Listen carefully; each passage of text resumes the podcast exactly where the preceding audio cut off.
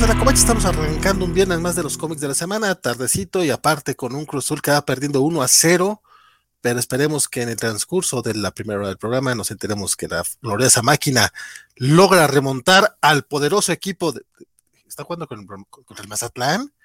Bueno, esperemos, esperemos que pase. Además, además aquí en lo que nos importa, que son los comiquitos, tenemos amores reciclados, tenemos también reinos que terminan y franquicias que resucitan. Todo esto y más. En los cómics de la semana, quédense con nosotros el chisme. Esperemos que se ponga bastante sabroso.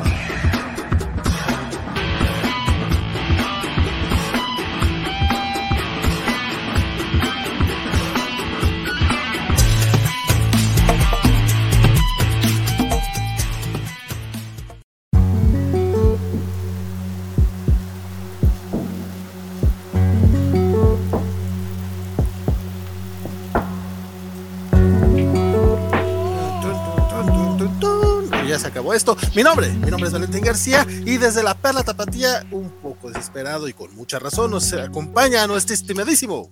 Bernardo Ortega por acá, amigos, ¿cómo están? Me disculpan, el día de hoy creo que va a ser sin cámara porque este cuarto está hecho un desmadre y me da vergüenza. Entonces, van a tener que ver mi el, el, lindo avatar que me hizo Guaco, que le quedó muy bonito. Entonces, para que aprecie su arte. Con mi arte tengo. Y de tu arte a mi arte, vamos a saludar a nuestro querido, a nuestro querido amigo casi hermano. El 0%, de la covacha, ¿cómo están muchachos? Muy buenos días, soy Francisco Espinosa, buenas noches Valentín, gracias, buenas noches Bernardo, gracias. El 0% de la covacharla. De la covacha, porque nadie, no, no, nadie... De, la covacharla, a mí no me metas en ese saco. Nadie, nadie... Yo siempre te he contado y te pongo de, te pongo de primero en, los en los créditos de, y todo, porque siempre Francisco primero. Tú sabes que nadie la estrella consentido como mamá de este programa. Allí, hay una publicación y nadie fue a decir, oye, no. ¿Cuál publicación? ¿En, ¿En, qué red social me estás hablando? ¿La red paleontológica? No, no, no, esa no, que no, porque, no porque Jorge, que es un bebé. Instagram. es un bebé. En Twitter no fue. Instagram es de chavitos, déjame te digo. Instagram es de chavitos. Bueno, no, ese es TikTok. Lo siento. No, TikTok es de bebés, o sea. En Twitter, que es la red social que yo utilizo el 99% del tiempo, nadie dijo nada. Y para mí eso como si no existiera. Exacto, porque Twitter es la red de adulto eh, contemporáneo. Sí, la red el de Instagram es la de chavos y la de Twitter es la de Entonces, ¿tú por qué te estás, preocupando, tú estás preocupando, preocupando tú por lo que digan las redes sociales de chavos? Porque los chavos son los que dominan el mundo, chavo. Uno que ya está viejito. Oye, yo, ya no importa. Uno que ya es viejito ya es 0% de todos. No importa yo me enteré que esa publicación causó realmente bastante, eh, bastante incomodidad más allá del otro lado del otro lado del Atlántico y que sí hubo conversaciones por allá para para para por ahí cancelar la publicación. No llegó ya es a pura más. culpa ya es pura culpa ya eso o sea cuando salió la publicación nadie dijo oigan aguanten ya lo, ya lo, ya lo publicó después de que me quejé yo le puse me divierte. Twitter es una red social de, de, gente, de gente adulta responsable porque no tiene botón para editar. Ya llegó Elon Musk con su mamá, pero por ahora no lo tiene. Lo que dice se quedó. Uy, que, no revisen mis, mis, tweets de hace 12 años. Hay una herramienta para borrarlo, cuesta 30 dólares, después te digo. ah, no manches, ya, ya, es con la herramienta. Antes lo podías borrar desde Twitter. No, lo, lo, puedes hacer a mano, pero para si quieres hacer una cosa masiva, no, sí, había uno para borrar así todos, o sea, no, no seleccionar, sino todos tus tweets. Pero ah, todos tus tweets, sí, claro. Pero no, pero ya, pero ya esa la, ya ahora es con dinerito, ahora. Bueno. Eso era esos tiempos prediluvianos nuestros, ahora no. No, y también, y también si quieres, si quieres borrar ese, ese chiste racista que hiciste en 2012 que se, hizo, que se te hizo tan simpático, ese necesitas una herramienta específica. ¿Tú cómo sabes? Tengo que ir a borrar porque yo lo conozco. Vamos, hizo, hizo chistes racistas ayer, entonces probable que no, no le importen los del 2002. deja tú. Hay una manera más fácil de, de, eh, quitar todo eso y es si logras que te bloquee Twitter, pregúntame a nosotros. Ah, Por cierto, si ustedes tienen ya unos tres meses que no nos seguían, que no nos escuchaban o que no sabían de la covacha y no han visto mucha actividad de Twitter, es porque nos cambiaron, nos cambiaron, nos cambiamos de cuenta porque pues resulta que nos bloqueó el señor Twitter y todavía no nos regresan la cuenta anterior. Entonces, por el momento y no sabemos si para siempre o hasta que nos vuelvan a bloquear, la cuenta es arroba mx la covacha en Twitter. Síganos por favor y en las otras redes sociales estamos en TikTok, Facebook, Twitch, YouTube e Instagram. Bueno, también por ahí un, un Discord que no, usamos y que creo que, para que entren hay que invitarlos y se me olvida invitar a la gente. Así como se me olvidan muchas otras cosas, pero lo que no se me olvida es que ya estamos por arrancar los cómics de la semana y, en esta ocasión toca este DC Comics. Hoy no hemos saludado a la gente, disculpen ustedes, soy un grosero, rapeote así, saludamos a Gonzalo Gorza, a Alejandro Guerra, a nuestro querido Fercano, que seguramente ya le dio like al, video y los invitamos a que ustedes también lo hagan. Félix Farsar, obviamente, Semixitl anda por acá, Javier Saurio, La Mofeta, queridísimo Mofeta, Mario Rodríguez, eh, Félix también a través de Twitch. Ay, por cierto, no, no he puesto yo en Twitch. El buen Santo García a través de Facebook. Y saludamos porque sabemos que después nos escuchan también al queridísimo eh, el tío Coy, el buen Chucho Monroy, Juan Pablo Portilla, toda la gente que nos escucha también a través de eh, los podcasts que edita nuestro querido Bernardo Arteaga. Pueden escucharnos en, en Spotify, Apple Podcast, Google Podcast, este Anchor y creo que hasta llegamos a Facebook y a Deezer, o Deezer como se llame. Deezer, Stitch, iBox. Y, También estamos y, en iBox. Wow. Y si odian todo eso, no quieren pagar nada de redes megas a su compañía de telefónica, se van a archive.org, se descargan el MP3 y lo escuchan cuando les dé la gana, lejos de la red. No wow. necesitan depender de nadie. Tenemos hasta la versión hacker, pues no sé qué más quieren. Entonces, de, de, hay manera, hay manera de escuchar. Querido, querido Rodrigo, de hecho, Rodrigo, tengo que hablar contigo también, compadre, y el buen Mario Rodríguez, ya andan por acá. Pero disculpen que no leamos los comentarios, pero de por sí vamos tarde. Entonces, los voy pasando, los vamos leyendo y después, si hay preguntas, las, las respondemos. Pero por lo pronto, vamos a hablar acerca de los cómics de DC.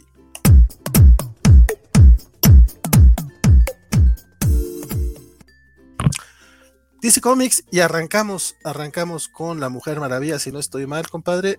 Mi querido Francisco leyó Wonder Woman Historia de Amazons. Historia. Historia. De Kelly Sue DeConnick. Ah, my God. Kelly Sue DeConnick. DeConnick. En esta, en esta ocasión, este, con Jin Ha, porque el primer número fue con Phil Jiménez. Y, este, y la neta es que está muy bonito. Eh, los, la elección de artistas de esta serie está sorprendente y lo que están haciendo está muy padre. De hecho, en, esta, en este número explica al final parte del proceso que tuvo Jinja para hacer el número y cómo se, se habló con Kelly para, para hacer el número y la verdad es que está muy bien. En este número lo que vemos es, eh, bueno, se sigue, se sigue contando el origen de las Amazonas o este origen en esta continuidad que todavía no sabemos qué pedo porque es Black Label. Y vemos a Hipólita que está siguiendo a las, a las Amazonas. Recordemos que en el nombre anterior descubrimos que las diosas crearon a, las Amazonas, pero Hipólita no era una de estas este, creaciones eh, de las diosas, eh, sino que ella pues estaba, era una de las, eh, estaba prisionera y las Amazonas llegaron a liberarla, entonces después de que la liberan, ella va siguiendo a las Amazonas, encuentra a la diosa Artemisa, que, este, que ya no había creado a una, este, a una amazona.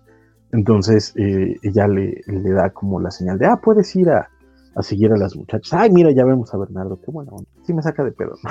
a la gente. Pero, este, sí, sí, me saca de pedo. Pero, este, de nuevo, está este bonito comiquito y, este, y entonces, este, los, eh, Hipólita la, las va siguiendo y van liberando esclavas y estas esclavas forman parte de un séptimo clan de, de, Amazonas porque cada una de las Amazonas de nuevo fue creada por una diosa y una diosa armó como su clancito, pero Hipólita ahora es la líder de este séptimo clan y vemos que al final pues the shit will hit the fan en el siguiente número, entonces veremos qué es lo que ocurre con, con esta, la neta es que a mí me sigue gustando bastante gráficamente es espectacular. Creo que en este número, por alguna razón, el color me pareció eh, considerablemente mejor que en el anterior. No es que el anterior estuviera malo, pero recordemos que les habíamos comentado en la reseña original que había cierto uso de texturas o de, efectos que, que, de pronto entorpecían eh, el arte. Aquí no, aquí Jinja este, se ve espectacular, la verdad. Entonces yo estoy muy, muy, muy contento con este comiquito. Esperemos a ver el tercero, que según yo es dibujado por este otro pinche genio artístico llamado... ¿Dalmora? Este, el de Promicia. Ah, eh, J.H. William III. Eh, eh, no mames, esto, esto, esto, esto hay que comprarlo. Sí, ah, no, el, el, el, el, primer número de Phil Jiménez estuvo espectacular. Este número está increíble. De nuevo, Jinja, súper bonito. Bueno, más que chulada. Para aquellos que nos están viendo en, YouTube. Y, este, y pues bueno, el siguiente número también pinta increíble. Este, creo, creo que es J. William III, creo. Probablemente me equivoque, pero este, creo que sí. Y pinta muy bien, la neta. y como historia está muy bien. Sí se siente pesada porque pues hay mucha, este, está largo, está largo, pero se lee bonito y, todo. Yo creo que cuando salga en TP se va a leer mejor, pero este, sin duda, de todas formas, cada número creo que sí vale mucho la pena y la neta es que sí, sí podría, este, si lo tuviera, meterle la lana para comprar el título. Este, cuando sale, porque no es mensual. Entonces, este, ahí está esa. Está chido. Pues fíjate que este no ha tenido chance de, entrarle. Esta semana también fue así de. Ay, nomás son dos números, pero me acuerdo que eran oversized y que están como muy verbosos. A ver si, si tengo chancecita de, de, entrarle de aquí hay que hacer el próximo, el próximo número, porque sí se ven, se ven bien perrotes, la neta, perrotes. Esa sería mi opinión profesional. que sabemos que muy profesional no, nada. Pero bueno, eh, Jin Yang Monkey Prince número 3, mi querido Bernardo, tú le echaste, tú tú sí estás siguiendo esta serie que de repente olvidamos por acá. Ok, sí, no, y no deberían. Eh, bueno, no sé, no sé si sea nuestro estilo, o sea, ya hablando en serio, eh, si les voy a ser muy sincero, a mí el estilo de Bernard Chan no me gusta para nada y en este, y en este número en particular creo que es donde eso se hizo aún más obvio. Sencillamente no es my cup of tea, no me gusta la manera en que retrata a los personajes, sencillamente su estilo no es lo mío. ¿Pero del dibujante o del escritor? Perdón. El dibujante, Bernard Chan. Ah, ok, perdón, es que no. El, el, tocayo, el tocayo Chan. El tocayo Chan.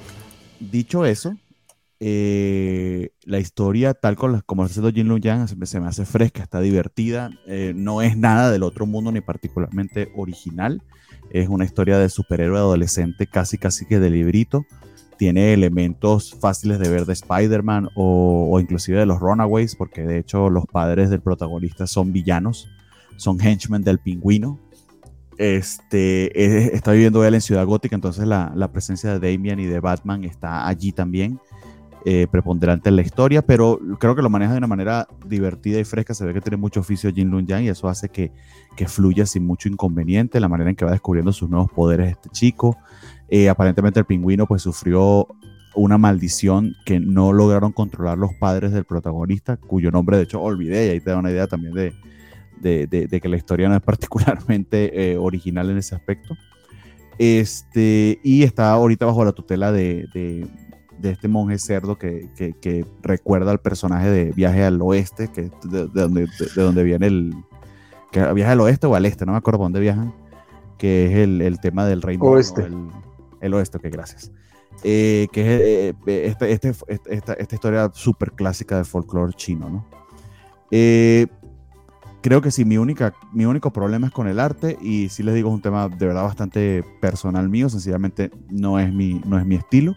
Si eso a ustedes no les molestara, creo que la, creo que la serie se, se sigue muy bien. Yo de hecho lo estoy leyendo a pesar de y se me está haciendo divertido y fresco. En todos los, en todos los números pasa algo entretenido e interesante y hay un, una, vueltecita de tuerca a la historia de este, de este chico descubriendo sus poderes. Eh, y me, me, interesa, me llama mucho la atención eh, cómo se va a terminar relacionando con Damian eh, y con Batman. Y, y, cómo se van a entrelazar esas historias, porque parecieran de verdad que muy, muy disímiles entre sí, pero Jim Luña lo, lo, va llevando de una manera bastante, bastante acorde. No es particularmente sorprendente, pero sí divertido y entretenido. Eh, y es un nuevo superhéroe de DC, o sea, sea, como sea, también eso eh, es, una experiencia bonita poder verlo y que es una representación también bonita de la cultura asiática y la cultura china. A mí, a mí me está haciendo, me está haciendo, eh, perdón, me está dando una buena impresión y sí se lo recomendaría, sobre todo a lectores jóvenes, a, muy, a, quienes son muy fan de Jin Lun Yang o a quienes son muy fan también de la, de la leyenda del mito del rey mono. Perfectísimo. Tenemos un par de comentarios acá que sí quisiera. Ah, perdón, Francisco, vas a eh, mencionar. no, no, es que, bueno, yo me leí el anterior, no llegué a este, si quería leerlo, no llegué. Pero a mí la neta es que no, no, me, no me está gustando mucho. Creo que sí está fresco, creo que sí está divertido, creo que avanza. Pero sí siento que hay, algo de condescendencia por parte de, de, de Jen Yang, como de bajar el, el, tono del trabajo, sobre todo ante cosas que le habíamos visto antes y acá de pronto da unos saltos lógicos extraños, pero, pero aguanta. Y lo, lo, lo que iba a mencionar más que esto es el rollo de que la mayor parte de las veces la, banda eh, se queja mucho de, es que por qué la, famosa inclusión forzada y esas pendejadas. Este, y que realmente su argumento es, ¿por qué no crean nuevos personajes? Pues bueno, ya hay un nuevo personaje, carnal, ve y léelo. Exacto.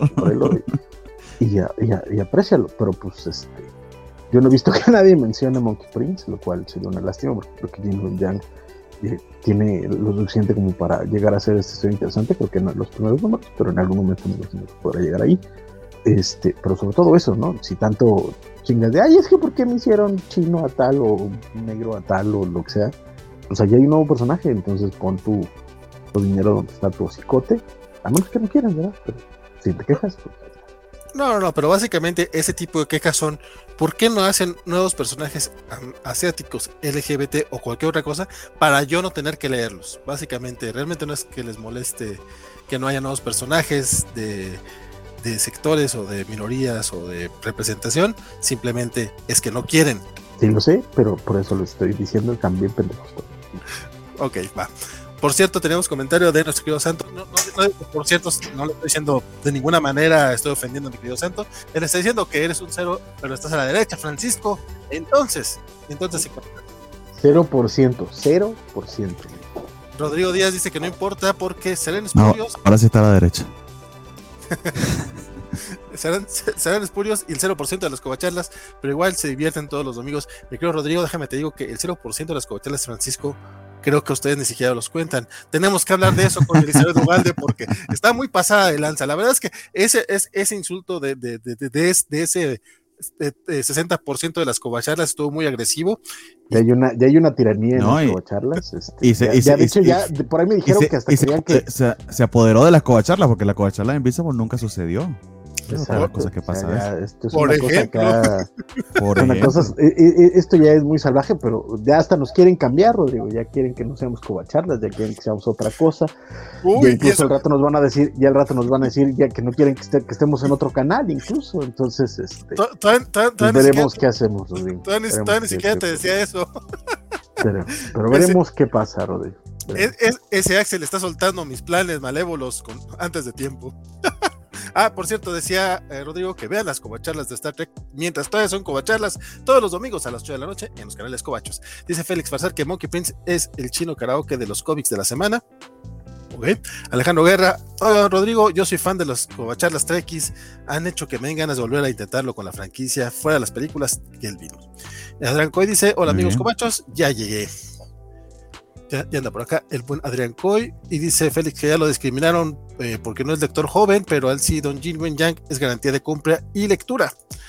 Pues bueno, mientras tanto, vamos a hablar de otro, otro que regularmente es garantía, pero así como Jin Wen Yang y como cualquier otro escritor o cualquier autor, a veces no les va bien en este caso estoy hablando de Mark Russell, que afortunadamente One Star Squadron no es de esas veces en las que no le va bien. La verdad es que este cómic para mí ha, sido todo una montaña rusa de emociones porque ha sido divertido, ha sido depresivo, ha sido este eh, no, no dirá revelador, pero sí bastante eh, crítico y de, y de, repente también es como, ay, sí, yo también opino ese tipo de cositas, entonces también me da por mi lado en ese aspecto. Este último número bestia estuvo desolador y no, le estoy, no estoy hablando de, nuestro querido Héctor McCoy, no, no, no, pero es que en serio sí estuvo así eh, muy triste el número, este, aunque yo espero que, que, esto haya sido como la parte eh, lo, más, ¿cómo, cómo, dicen que es este, lo más oscuro antes de la tormenta? Bueno, antes de que pase la tormenta y que el, y espero yo por como terminó de feo este, que el siguiente número realmente se termine un poquito más esperanzador, un poquito más positivo.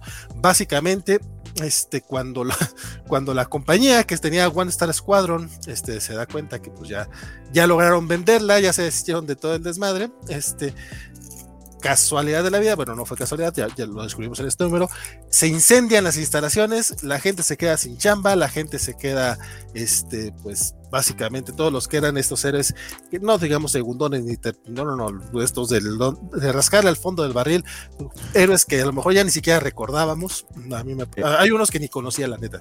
Héroes que eran un pie de nota en Wikipedia, básicamente. Sí, sí, sí, o sea, básicamente los que salen en el Escuadrón Suicida de ese nivel o un poquito más abajo, este, y se quedan sin chamba, se quedan sin nada más que hacer y los ves batallando por, porque pues, no sabes qué, hacia dónde van, qué es lo que va a pasar, este, pues, nadie los contrata, de hecho terminan teniendo juntas en, una, en un lugar de arcades, de, pizza y arcades, porque pues, no tienen otro lugar a donde estar, eh, retornados como el líder de este, de este, de este grupo de gente, eh, lo vemos batallar y aparte descubrir cosas bastante culeritas que si no han estado leyendo este cómic, no, no, no se los quiero spoilear, pero neta, lo que pasa en el lugar del incendio y las razones por las que se incendió el lugar, a, mí sí, no les voy a decir que se me hizo nudo en la garganta, pero sí fue, pero sí se me hizo así como que chiquito el corazón, se me hace, ay, güey, o sea, se me hizo bien, bien triste este número. Y también, eh, pero menciona la parte positiva justamente por lo que está pasando con Cara, quien después de haber este, sido esta pitch toda fría que estaba a sin, sin tentarse el corazón, estaba a punto de sacar a, la chingada, ha retornado de, del, lugar para quedarse ya como, como la mera mera. En este número empieza a tener este vuelco de corazón, empieza a recordar por qué eh, empezó a ser héroe y también está bien pinches bonito. Eh, a lo mejor no les estoy diciendo absolutamente nada importante de la trama, le estoy dando más mis sentimientos respecto a lo que, lo que sentí leerlo, pero es que me gustó mucho Francisco. No sé a ti qué te está pareciendo este, bueno, sé que te estaba gustando este cómic, no sé qué te pareció este número en particular, cuéntame tú. Yo creo que sigue muy bien, la verdad es que no, no, no ha habido un número malo en, los que vamos hasta ahora, afortunadamente también es una miniserie, creo que está bien, bien planchado. Mr. Max, bienvenido. Este, perdón, es que nos saludó Mr. Que ya llegó y ya hola, porque si no luego se me siente y dice, ay, ¿por qué Mr. No sé qué? Lo saludo porque, para que no se enoje. Pero, este, regresando a One Star Squadron, el, este, eh, a mí me, esta serie lo que me está recordando es mucho esos sitcoms clásicos, eh, onda Mad About You, incluso un poco Friends, que tienen momentos de comedia, pero en medio de eso hay un montón de, de, momentos emocionales, se puede, puede haber tragedia, puede haber este, eh, tragedia en medio de, de la comedia y, que haya juego entre los tonos, y creo que lo logran muy bien Russell y sobre todo Oliver, muchacho, que está haciendo un trabajo espectacular, la neta. Entonces, este, yo voy encantado con esta serie, me está gustando muchísimo el, resultado de esta, de esta miniserie y, estoy esperando con ansia el final.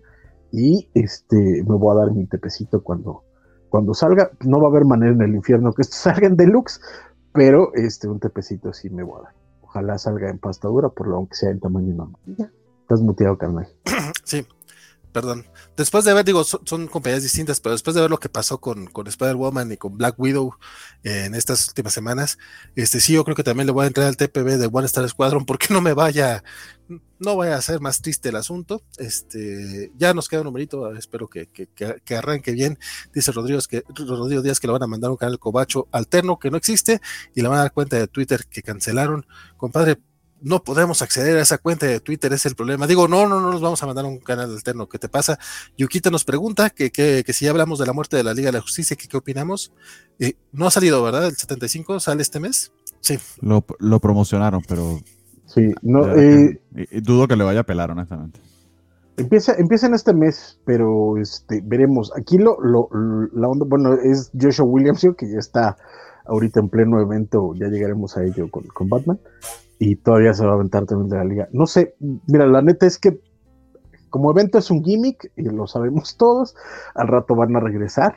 Entonces, este habrá que ver, ojalá, ojalá al menos sea entretenido lo que van a hacer, al menos si haya, alguna idea interesante, pero es un gimmick, entonces no, tampoco, ni me asusta, ni me enoja, pero tampoco me emociona particular.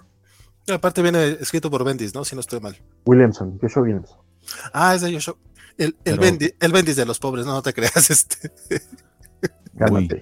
Ah. Es broma, es broma. yo hice una advertencia antes de iniciar este programa.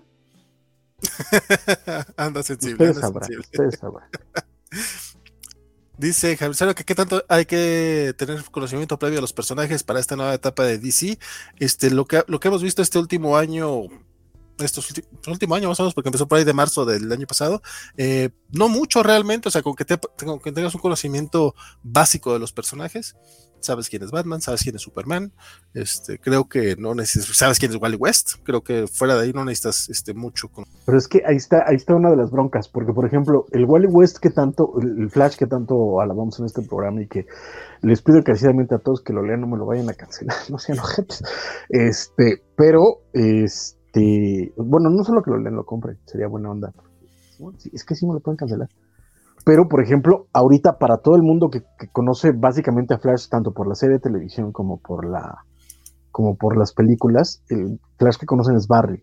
Entonces, eh, toda la historia previa de Wally es nuestra, ¿sabes? Es de los que leíamos cómics en los 90 y que llegamos hasta el día de hoy leyendo cómics.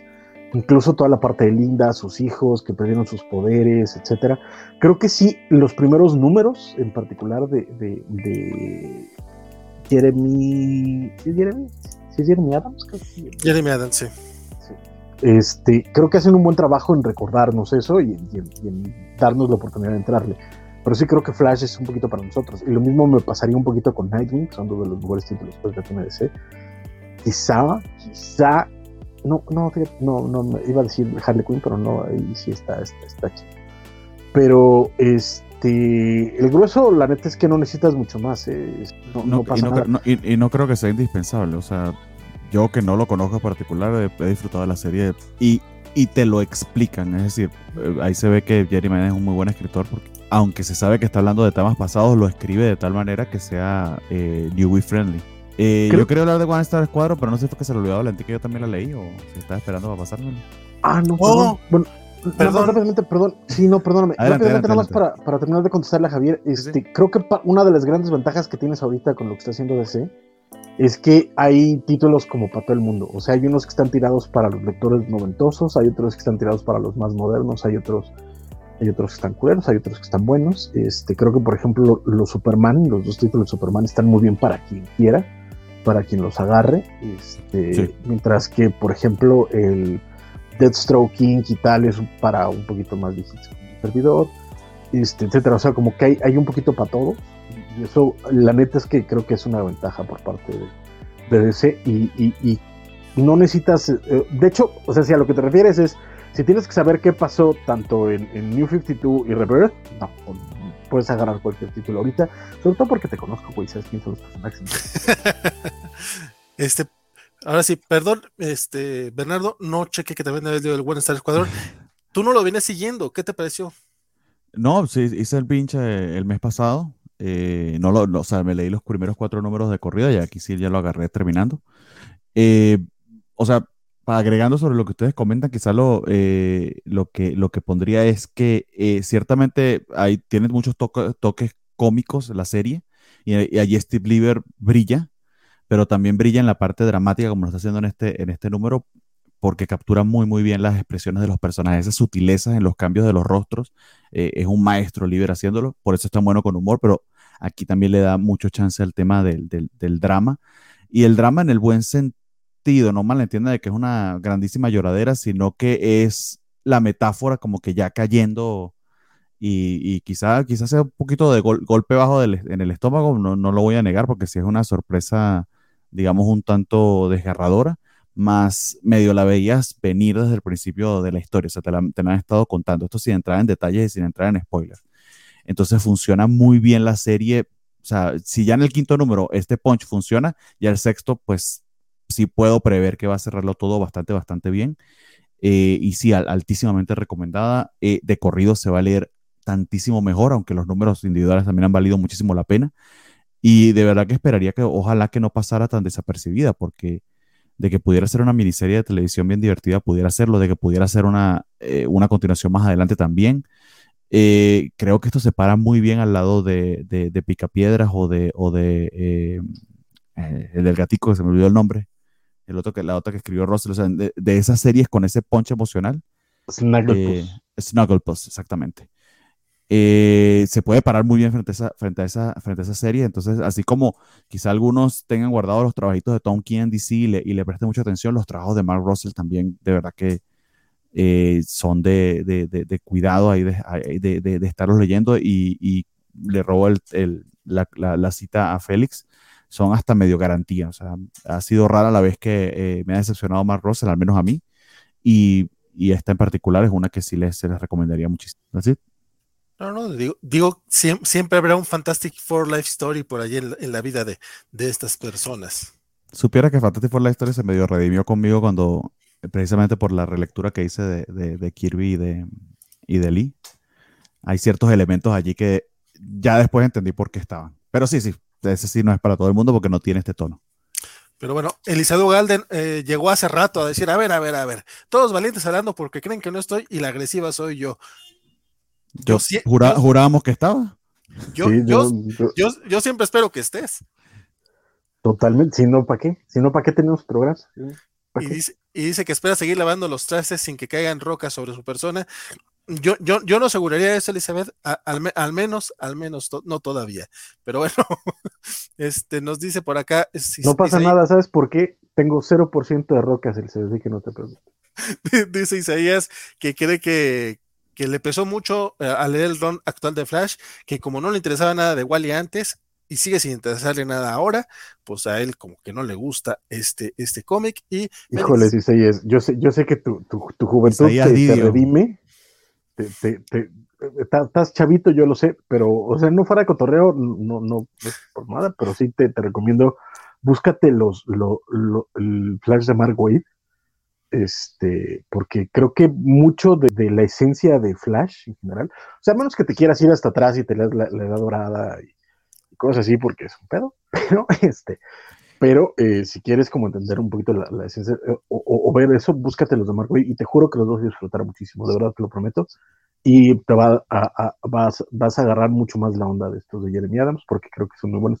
También si no te gustan los huevo, este, pero como consejo, te diría que pues, los de Mark Pues bueno, viajamos hasta el mundo de Krypton porque ya, ya estamos en el quinto número y aunque Axel Alonso no nos acompaña esto, en esta ocasión, sí está Francisco que lo leyó y al menos hasta el número anterior le iba gustando mucho esta serie. ¿Qué tal sigue World of Krypton, compadre? Cuéntame.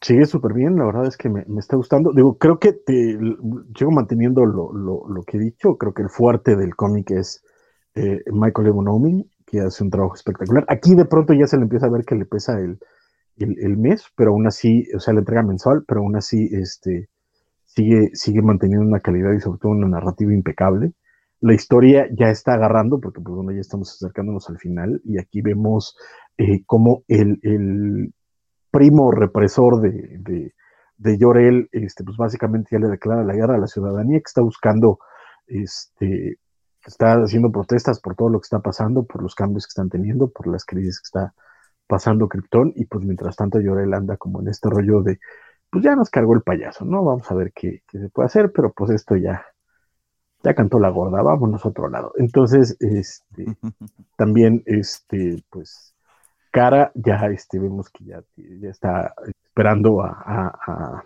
a, Cal, y este, y pues eso, la, historia sigue avanzando, sigue habiendo bastante de política, bastante de, la, de metáfora del mundo actual, y creo que eso se agradece también.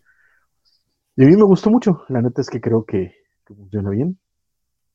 Y agradezco estar leyendo el cómic, la neta. Este, cuando salga en Tepecito, si me lo compro. Que este sí, para que veas. Eh, eh, aunque, aunque mes a mes sí tiene, este, sí tiene con qué defenderse, sí creo que, es mucho más para lectura en TP. Entonces, este, pues sí la recomiendo, ¿eh? la neta. Ya, gracias.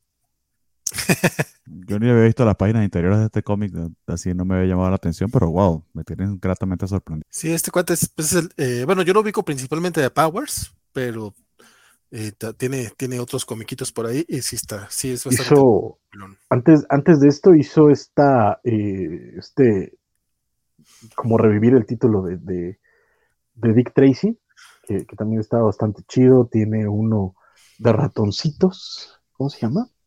De. Ah, cabrón. No me acuerdo cómo se llama, pero también está muy bueno. En general, en general Evo es, es garantía de calidad nada más estos paneles con los cambios de expresión de los personajes, está la conversación, está muy bien. Sí, sí, está bonito. Sí, está muy bueno. Dice. Está bonito. Dice Luchamex, este, por cierto, ya, ya se agrega Luchamex al chat de YouTube y dice, ya, ya era, al menos se esforzaron en este Trail of Amazons y te resume lo que pasó y viene pelea de cuchillo. Y por el va de en hashtag, traiciono como vale. Este, cariño, a ver, ¿quién te quiere? ¿Quién te quiere? Y pues bueno, con eso terminamos los cómics de DC, porque, pero no porque falte Batman, sino porque llegamos al Batibloque. Que esta, esta semana viene muy, muy escueto porque pues, nos, dio, nos dio mucha hueva leer el de Batwoman, que, era, que está basado en la serie de, del canal Warner, el de Flashpoint y el de no Batman. leyeron nada. Y el de Batman Beyond. De hecho, tú no leíste nada de eh, Batman. eh, No, Nel, no, lo siento, no, ahí, sí, ahí, sí, ahí sí, perdónenme, lo siento un montón. El Batman Beyond, no, o sea, no, no, no quiero ni agarrarlo, güey. O sea, después de haber leído lo que hicieron con la madre esa de, de La guerra en la Tierra 3. ajá, esa madre, o sea, no, no, no, no quiero ni saber qué hicieron, o sea, por mí, que- que- que- así, mira, de, de- sacarlo de la caja de, de Diamond al bote de basura, chisma, no me importa, este, lo siento mucho, y los otros dos también me valían. Entonces, este, lo siento. Porque Sí, mucho teníamos, teníamos cinco títulos de Batman y finalmente yo no leí nada, de verdad que estoy harto ya. Eh, vamos a reseñar solamente dos, así que se dan una idea. El Batibloqui va muriendo. O, o sea, ni, si- ni siquiera por la bonita cortinilla que tenemos. Nah. Qué ¿Qué huevo, te- prefiero leer Itis. Pero, pero tan bonita cortinilla. Es más, so- solamente por eso.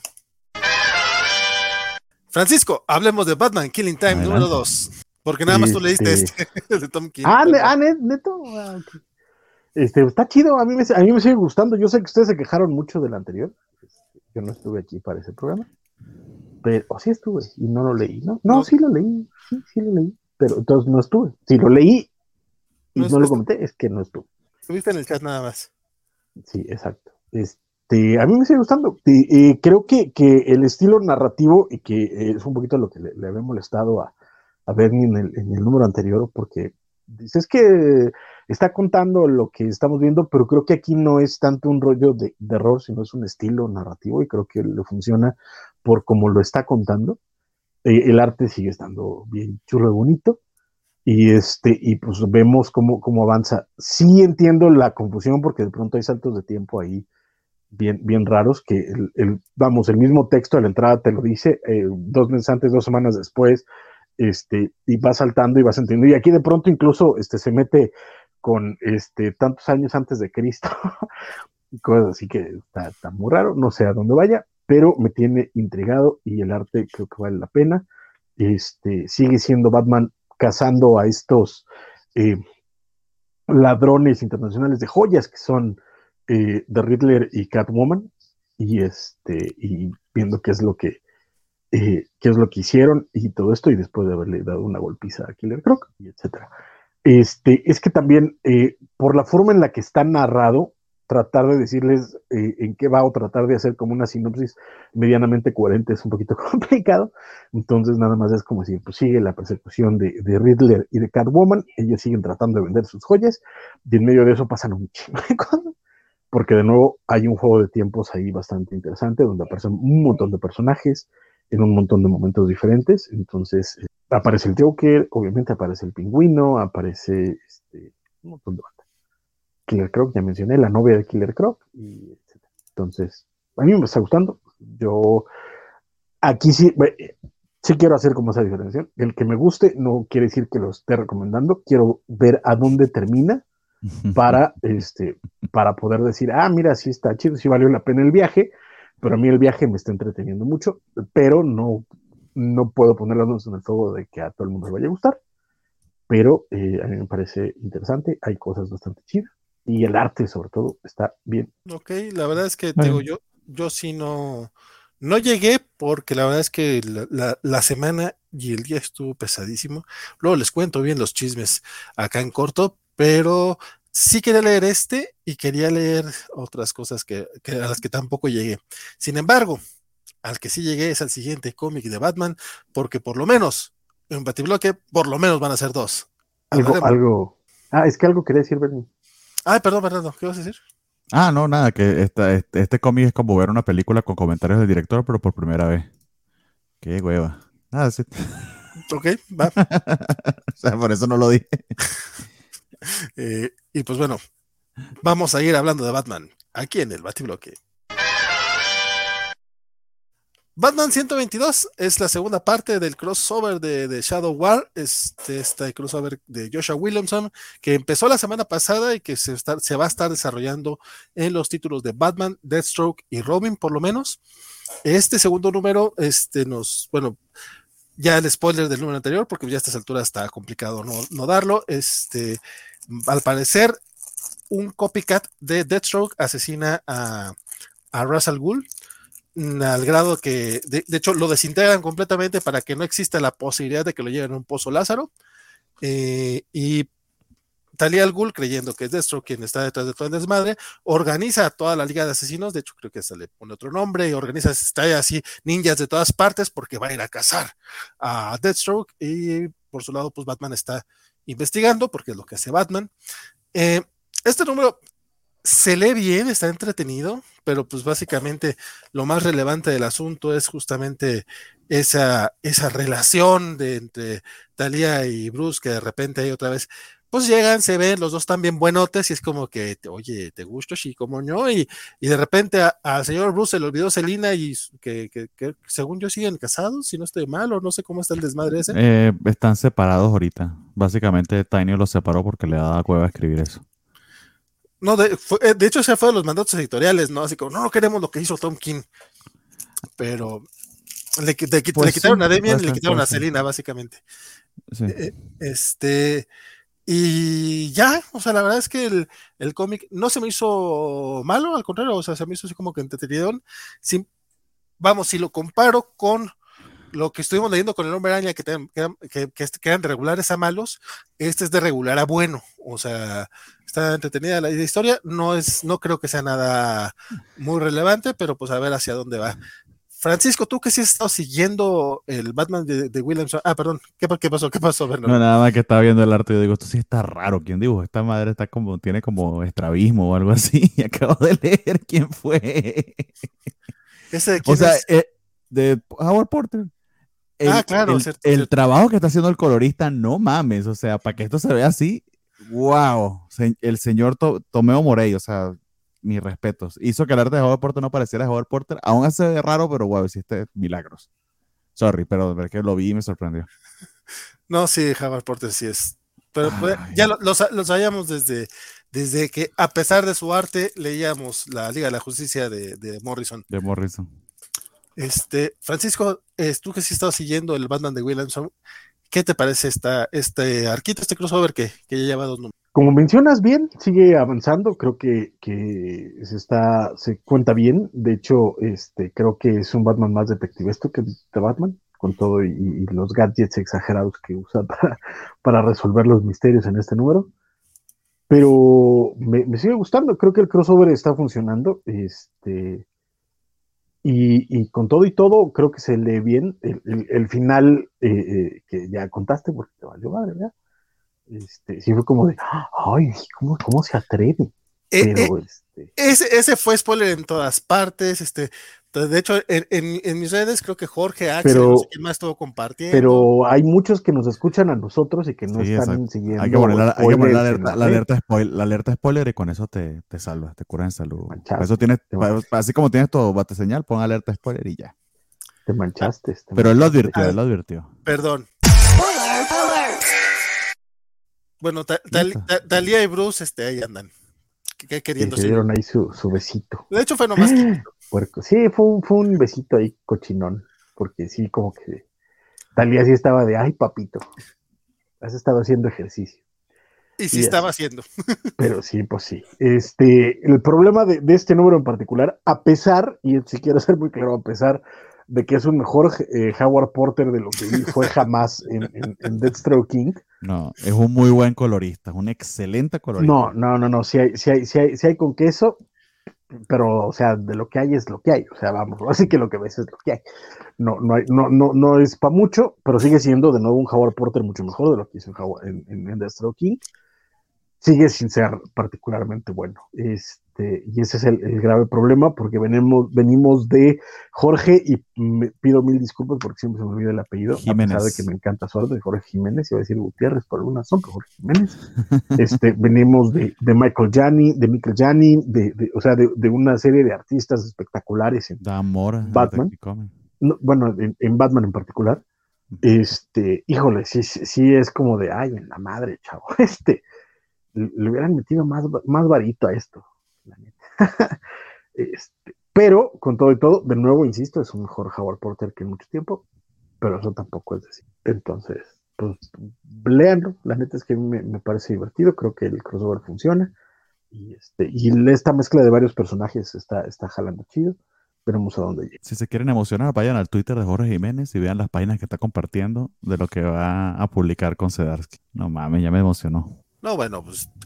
Bueno, iba a decir otra cosa, otra, otra tontería. Mejor, mejor cerremos ya el Batiblog. Perdón, es que. ¿Has de plano ninguno, Bernardo? se sintió muy raro. se sintió muy raro, la verdad que solo iba a haber dos, que mejor los ponemos los cinco de costumbre, aunque no, aunque no vayamos a hablar de tantos cómics de Batman. Pero de plano ninguno, Bernardo. Ninguno, no me llamó la atención ninguno. Ninguno me llamó la atención. Mario Rodríguez ya dijo lo que yo iba a decir, dice, ¿cómo olvidar a Jorge Jiménez y sus músculos? Digo, su arte. No, dice, musculotes, dice musculotes. Y separó musculotes. Exacto. Para los que me escuchan en audio, se paró mus-culotes. Sí, sí, cierto. Yo estoy viendo eso, Mario. Yo estoy viendo eso. Ah, por cierto, dijo Mr. Max que, que por qué lo trae yo en la mira. Compadre, no me acuerdo cuando dije eso, así que seguramente fue una tontería. Este, dice Luchamex que él yo no la vio y sacó spoiler. Pero tú no te puedes quejar de los spoilers, mi querido Luchamex. Hay veces, hay veces que evito sacar tus ni comentarios. Él, ni él ni Félix. Ni él ni Félix pueden quejarse. Félix dice, ese es el Prometeo el que casi vence a Batman de la Liga de la Justicia de Morrison con películas de Bruce Lee descargadas a su cerebro, sí, sí es. Ah, mira tú, no sabía ese detalle, qué bien. Rodrigo Díaz, amigos, no es cómic de la semana, pero me llegó el Astro City Metrobook número uno. Es bueno, es buena la serie, siempre me llamó la atención. Es, es maravillosa, es bellísima. ahorita vas a entrar a un mundo espectacular. Son 19 números, está, está padrísimo. ¿Cuál es el número en el que Samaritan está soñando que vuela o algo así? el primerito. Es el, primer, número. De hecho, es uno de los mejores cómics que he leído en mi vida. Bueno, ahí está, empieza por Es muy correcto. De, hecho, insisto, y para mí, para mucha gente, el número medio, el que regalaron en Wizard, y que viene en ese, en ese libro que te acaba de llegar, querido Rodrigo, es eh, probablemente de verdad, para mí es probablemente el mejor cómic de superhéroes jamás escrito en la historia. Es una belleza ese pinche libro, son 19 números, te vas a entretener un montón. Y lo vi esta semana incluso en Fantástico, y no está caro, está casi en 700 varos. Y probablemente en, Amazon lo pueden encontrar más barato si es que lo, lo quieren buscar.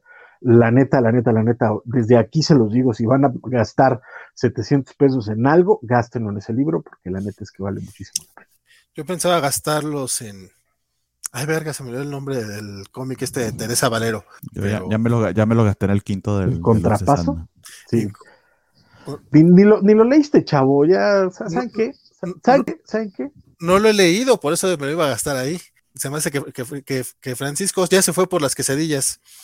Espero que le ponga queso por lo menos. Dice Mugen que eh, si llegó muy tarde. No, no, no. Vamos, vamos, bueno, más o menos. O sea, 40 minutos porque también empecé muy tarde, pero este arrancamos. Este. Ya vamos terminando los cómics de DC, pero es que Marvel viene cargado. Este buen, Julián dice cortinilla por dos y llegando justo al batibloque porque Batman vende. Sí, sí, sí eh, eso creo que nadie lo pone en dudas jamás. Batman vende al grado que tenemos batibloque. De hecho, iba a ser cortinilla de los hombres X y no alcancé a hacerla. Porque ya tenemos, esta noche tenemos bloque X, pero todavía no tenemos. Este, lo cantamos, pues. Dice, Félix, sí, básicamente va a ser con ese. Eh, Félix dice que lo traigo en la mira por Rorschach, eh, pero eso, eso ya pasó, o no ha pasado. Bueno, con eso cerramos el bloque de DC.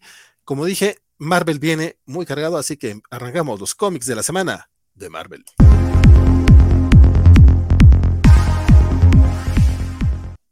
Y empezamos. Creo, creo que es la primera vez que nos aventamos un bloque en 40 minutos, en 50 minutos.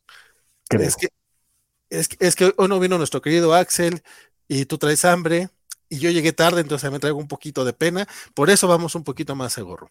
Eso, y Bernardo no leyó nada de Batman, entonces no leímos casi nada de Batman en cinco. O si lo leí y lo borré para que nos moviéramos más rápido, también puede ser. Nunca lo sabrá. No los leíste.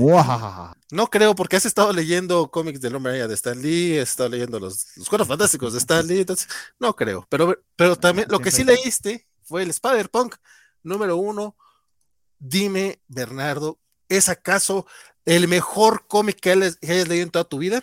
No, pero me acordé de algo muy bueno. Esto tiene, esto tiene de punk lo que Abril Lavigne tiene de punk. Se me hizo el. Uy. esa es la, conexión. Bastante. It's complicated. It's complicated, sí, o sea, por el amor de Dios. Eh, aquí tienen una, una, oportunidad. Esto, de, hecho, tenía esa sensación y no sabía cómo expresarla y leí una reseña o la escuché, no me acuerdo ahorita, eh, sobre, el, sobre el número y me pareció de verdad que es podón. La semana pasada leímos eh, este libro de Hulk, que se me olvidó el nombre del autor. ¿Te acuerdas tú, Francisco? Que era la, eh, historia de... ¿Grist? ¿Se pide Grist? ¿Paul Grist? No, no, el, no, era... Sí, el, el Giant Size. Eh, el sí, Giant, sí, pero... No es Giant Size, es, Hulk Grand Design. Que, por cierto, esta semana que fui a visitar este Fantástico, descubrí que no es Grand Design. Ah, ¿no? ¿Cómo se llama? Es regular. Ah, es de tamaño regular, sí, sí. Ajá, es regular design. Es regular design, lo cual ah. le pierde todo el pitch chiste a los Grand Design, pero. Sí, sí, y, que no lo vayan a hacer oversize. Pero Marvel, por cierto, nosotros porque leemos estos cómics digital y quizás no lo hemos estado comentando, pero ha habido una queja brutal, sobre todo este año, el final del año pasado, el último trimestre del año pasado y este año, de la calidad del papel, particularmente de Marvel. Lo he escuchado un montón de veces, pero para los que se quejan de las ediciones, que algunas veces las ediciones de Televisa, que el papel, que no sé qué más, en Estados Unidos al menos los de Marvel no la tienen mucho mejor. Entonces tengan eso en cuenta porque la crisis de papel es algo real. Dicho eso, es el, el autor es, eh, y aquí lo, lo no lo dije, Jim, Jim Rock. Ese sí es un trabajo muy, muy punk. Y a mí me hubiese encantado ver algo así en este título, porque ese es el gimmick de este Spider-Punk, que básicamente es otra de las versiones del Spider-Verso pero terminaron saliendo con un cómic. Ciertamente el estilo del dibujante que se llama Justin Mason me recordó un tantito a Daniel Warren Johnson. Tiene, tiene una vibra bien, bien fuerte, eh, con un estilo medio mangoso, etc. Y sí te da cierta vibra ponqueta, pero aparte de eso es una historia de verdad bastante genérica, hasta un poquito sosa. No sé qué es lo que tiene de punk este Spider-Man, más allá de que le da putazos a la gente con su guitarra y a la guitarra no le pasa nada. Pero eso es básicamente todo. Y yo no creo que lo vaya a seguir. O sea, me pareció, honestamente, una oportunidad perdida, soso, un poquito flojo y, poquito bobo. Perdón, pero. A mí me dio no mucha No tiene nada de punk. ah, bueno, eh, ahí tienes por qué. A mí, a mí me dio harta hueva. Este, yo no, yo, no soy particularmente fan del punk, ni mucho menos. La verdad es que las referencias que, que pueden, pueden venir en este cómic, la verdad es que me pasaron así, este, no hay ninguna, tranquilo, no hay mm. ninguna. Aquí no hay Dead Kennedys, aquí no hay Sex Pistol, aquí lo más hay quizás Abril Lavigne y por la chamarra del Spider-Punk. Al menos en, la carta del final dice que sí metió muchas referencias. No sé cuáles sean, no, pues, yo no conozco de punk. O sea, pero te digo, a lo mejor sí trae, nada más, no, no unas que uno ubique. Este, pero de todas maneras, no, ni, soy fan. Y, y, en sí, en general fue, o sea, me gusta mucho el diseño de Spider-Punk pero si en general todos los, eh, todos los hombres araña del de Spider-Verse, que eran estos curiositos, la mayoría no pasaban justamente de eso. O sea, creo que el caso de, de Spider-Gwen eh, resulta ser como la, la, excepción a la regla, porque parecía que era algo curiosito y resulta que su cómic sí está bien chingón. Este, afortunadamente solamente una miniserie, eh, no creo que, quede para más, e incluso todo el rollo de los de las nuevas versiones de los personajes, este, el Capitán Anarquía, el, el Craven, que es este, no, no, la verdad es que no entendí bien qué, onda con el Craven. Craven and the Hunters, porque es como su banda. Sí, no, ese Nami no, no, no, no, no, no me dio, no me dio nada de risa. La verdad es que sí me arrepentí de haberlo leído, pero como, como, le decía, como decía el martes, que Francisco me dijo, no, no, es que eso, eso está mal, porque si una cosa está mala, no tiene que ver que no seas el, el público beta. Sí, entendería, entiendo esa parte, pero también entiendo que hay, veces que a lo mejor la cosa está buena y simplemente yo no lo supe apreciar. En este caso, no creo que sea el caso, este, en, este, en esta sesión no creo que sea el caso, pero pues si a alguien más le gustó, pues chido por ellos. Este, a mí, la verdad, sí me da un poquitito de, bueno, no, esto lo mejor me lo guardo porque, porque esto es entre compas, pero mira. ya sácalo, ya sácalo. Yo pensaba que estábamos entre compas, pero bueno. Es, que, mira, yo, yo, yo no sé por qué no ha salido el número uno de Arácnido Junior, por ejemplo, ¿verdad? O no, no hay una figura de acción de Arácnido Junior, pero, pero qué bueno por Porque es brutal, güey. Lo que sí me gustó.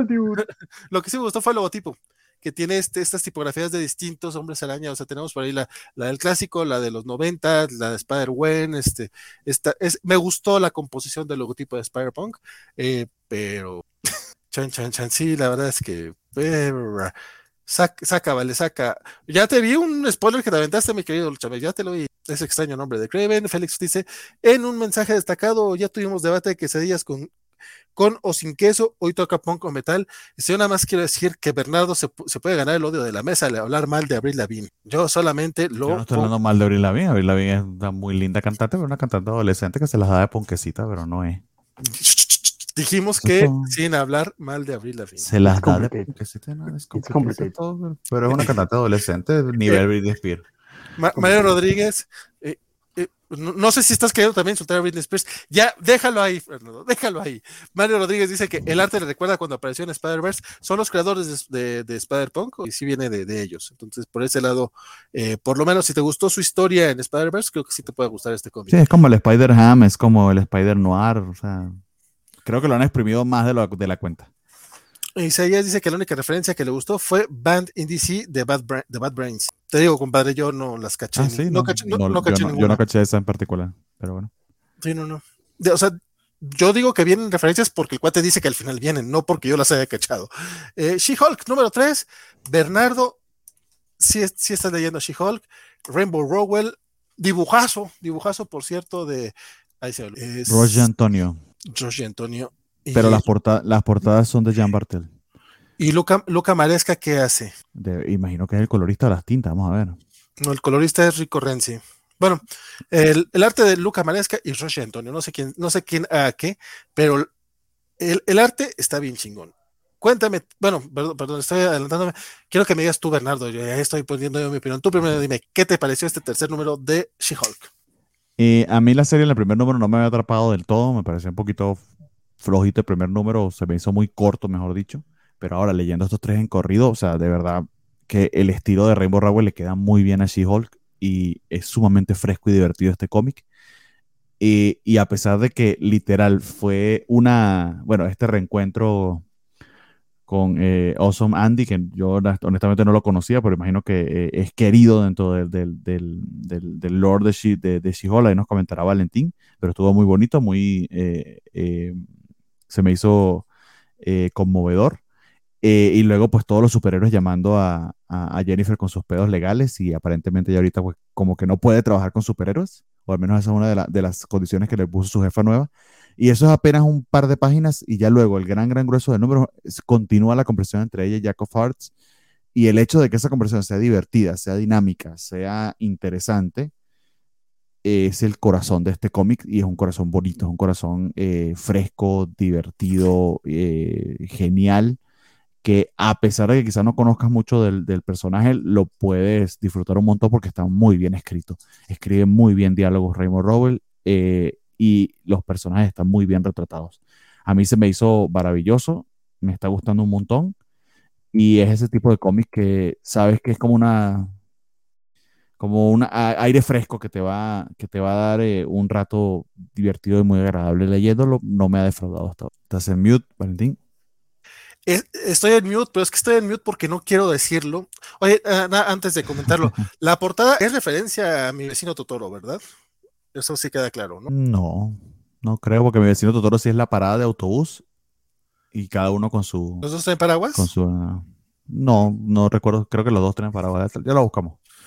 Eh, Totoro Umbrella. A mí, a mí, me pareció. Pero estaba en mute porque este, no quiero hablar mal del cómic, definitivamente me ha gustado, eh, ya mencioné el arte, las expresiones faciales que manejan, este, no sé si sea Luca o sea Roger, quien, sea el dibujante principal, este, son, están al nivel de las de Kevin Maguire, me cae de madre, están bien chingonas, este, y para un, un cómic que es específicamente de una conversación, sí necesitas ese nivel de expresión facial en tus personajes.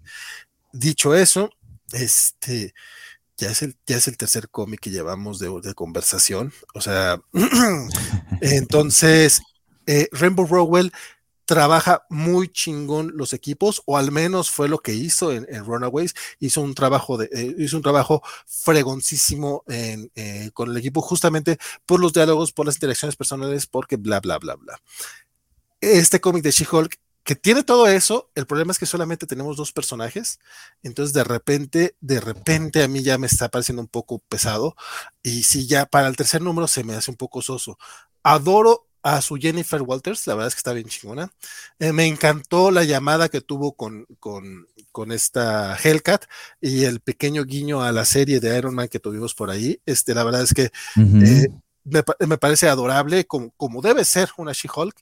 Eh, pero de repente sí fue así como, esto debería avanzar un poquito más rápido, o sea, que está, está interesante todo el misterio alrededor de, de Jack of Hearts. Estamos, eh, básicamente lo que están haciendo, creo, es un retcon eh, al personaje, así como que, a ver, esto es lo que tú sabes, pero es lo que te han dicho de ti, pero qué tan cierto es todo esto. Entonces, por ese lado es como, ok, va, mm, me, gusta que Jack of Hearts pueda ser este, secundario aquí y que tenga este, este nivel tan importante, porque que a través de él se va, se va a desarrollar esta historia, pero aunque me gustó la conversación, sí me, sí me llegó a parecer ya cansino para un tercer número. Por ejemplo, para TPB no sé cómo, o sea, si esto lo estás leyendo en un TPB, no sé si avanza rápido la historia o al contrario es como, güey, ya llevamos este 60, 60 páginas en lo mismo. Yo, yo sé que no es exactamente lo mismo. Hemos tenido pequeños momentos de llena en la oficina, este, con, con, con Wasp, con, con Hellcat, este, muy, momentos muy, muy humanos. Em, la parte de la pizza la adoré. No, no le vas a decir a ningún neoyorquino que traje una pizza estilo Chicago, básicamente, eso me encantó. Em, pero sí, eso, me, eh, de repente se me hizo un pequeño bajón. Eso no quiere decir que no me haya gustado, no, creo que sea mala. Este, nada más siento que se alenta un poquitín y espero que, que, que, que, avance. El apartado gráfico me encanta y ya, ya había mencionado el, detalle de las portadas, ese rollo de fondos, fondos eh, básicamente en un solo color chillante, este, muy al estilo eh, revista de modas más o menos, me, late, y el, que, y el que hayan regresado el cuadrito de, de, los, de los números, eso también me, gusta mucho, no sé por qué Marvel no lo está haciendo en, otros cómics, pero al menos en She-Hulk sí, y eso, eso me late mucho. Este dice por acá el segundo Redcon del 2022, dice Luchamex. Félix, Awesome, Andy es un androide de Thinker de la época de Dan Slott en She-Hulk y trabajaban juntos en el bufete jurídico. Gracias, Juan Félix. Yo la verdad es que no tengo esa referencia, se me olvidó mencionarla, si yo tampoco la ubicaba eh, Bernardo, pero como bien mencionas, eh, no necesitas tanto saberlo, o sea, porque la escena está muy bien escrita y si te da el, o sea, si te da el, ay, qué bonito que se reencontró con Andy. Eh, aunque no lo conozca. Es Exactamente. ah, no, está ya lo hemos leído. Y eso fue She-Hulk. El siguiente cómic que tenemos de Marvel. ¡Wow! ¿Ya es el Devil's Reign? Ya es el Devil's Reign. Que por cierto, ya, ya vi por acá a Luchamex aventándose un spoiler al respecto. Entonces, ese, mensaje no lo pasamos al aire. Disculpen a las, las personas que están en YouTube que sí lo leyeron. Devil's Reign número 6 Francisco, ¿has estado algo calladón? ¿Quieres empezar tú? No quieres empezar tú. Bernardo, cuéntame, ¿qué te parece? Bueno, ¿tú quieres empezar, Bernardo? pues sí, pero quiero ver qué es cómo me va a llevar la contraria a Francisco, porque siempre le gusta ir de última para decir lo contrario. Te voy a decir que lo, que lo odié, qué porquería de final, horripilante o algo así, a ver qué pasa. Eh, pero es que en serio, todo lo contrario, ¿no? No, por supuesto, esto es una maldita maravilla, esto terminó demasiado bien. ¿Cómo? ¿Cómo lo logró? sí, las escenas de pelea están a mí que me, me, me digo, hartan ya estas escenas con tantísimos superhéroes, pero le quedan demasiado bien a Checheto. Eh, pon alerta de spoiler, Valentín, pues todo esto, es muy cañón sin spoiler. Ok. Pero yo no sé. Vamos con spoiler, amigo. Dicho lo anterior, vamos a llevar este Devil's Rain con spoiler. Spoiler alert. ¿Vieron que son dos cortinillas distintas? Sí, son dos cortinillas distintas. Son dos. Una es para Marvel, otra es para DC. Realmente no, pero. Parece. Eh, no, o sea, eh, primero, y de nuevo, voy con spoilers, están advertidos. Eh, la premisa de un Luke Cage como alcalde de Nueva York, eso va a estar chingoncísimo. Ya quiero leer esa serie, es nada más la idea. Número uno. número dos, ese momento de tensión en el que estuvo a punto de, de, matar a, a, a Finks estuvo brutal. Y en la progresión de, o sea, la progresión ese momento de tensión en tan poquitas páginas. Es un guion demasiado bien escrito, porque así como pasó en One Star Squadron, que quizá el punto más álgido de la trama lo tienes en el número anterior, que se guardó esto para las últimas páginas. O sea, ahí no sé si, no sé si esté exagerando un poco, pero a mí se me hace verdadera maestría cómo puedes ir construyendo y que sea en el último número de las últimas páginas donde tengas el mayor kick. Usualmente eso pasa en el penúltimo número para que luego hagas una especie de epílogo.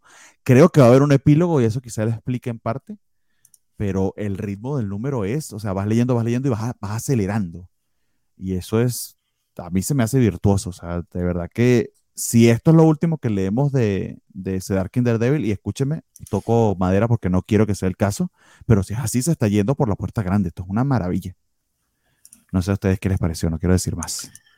Este, mm, no, la verdad es que eh, no, no, se puede agregar mucho más. Eh, fue un gran evento, digo, de repente se pierde un poquito el ser evento, pero considerando el nivel de otros que hemos tenido, este se logra sostener muy bien. Digo, si era un cómic exclusivamente para, para Daredevil, pero pues funciona, funciona bastante, bastante bien. Este, y hay un detalle muy tonto que me gustó por parte del hombre araña, porque es el hombre araña de Ben Reilly, que dice que, ah, mira, este era el hombre sin medio y se, fue corriendo o algo así, y suena demasiado agresivo para ser Peter Parker con Matt Murdock, porque Peter puede ser agresivo con Matt, pero en plan de bajándolo a la realidad, no por tirarle caca. Entonces, no sé, igual eh, soy yo queriendo creer que Chips supo que este era Ben Reilly, no Peter, y por eso le metí. No, sí, sí debe saber que era Ben Reilly porque hubo hasta un tie-in, un creo, y era, era claro que era Ben Reilly, ¿no? Sí. no, recuerdo. No, sí, el tie sí, pero luego eso no nos, encarga. Digo, no se encargó de, la porquería que fue del Doctor Pulpo, por ejemplo. Este, ah. dicho eso, Wilson Fisk es este pinche personajazo que nos lo estuvo construyendo durante 36 números en la serie regular de Daredevil. Ya decíamos que ese cómic eh, básicamente era coprotagonizado por Wilson Fisk. Sí. Y, y este número termina siendo justamente el, la conclusión de la historia de Wilson. O sea, a lo mejor Matt, continúa, Electa continúa como Daredevil, em, pero tenemos la conclusión de, Wilson y qué pinches hermosa está es, es este, digo, fuimos con, con, alerta de spoilers, pero igual yo me quiero guardar esa última escena. Digo, si ustedes la quieren comentar, están, son libres, pero esa última escena de, de, Wilson, bueno, las dos últimas escenas que tiene Wilson son de no mames, yo no o Sea, yo leyendo dice que. ¡Ah! Sí, sí. Yo leyendo dice. ¡Ah! Las dos veces.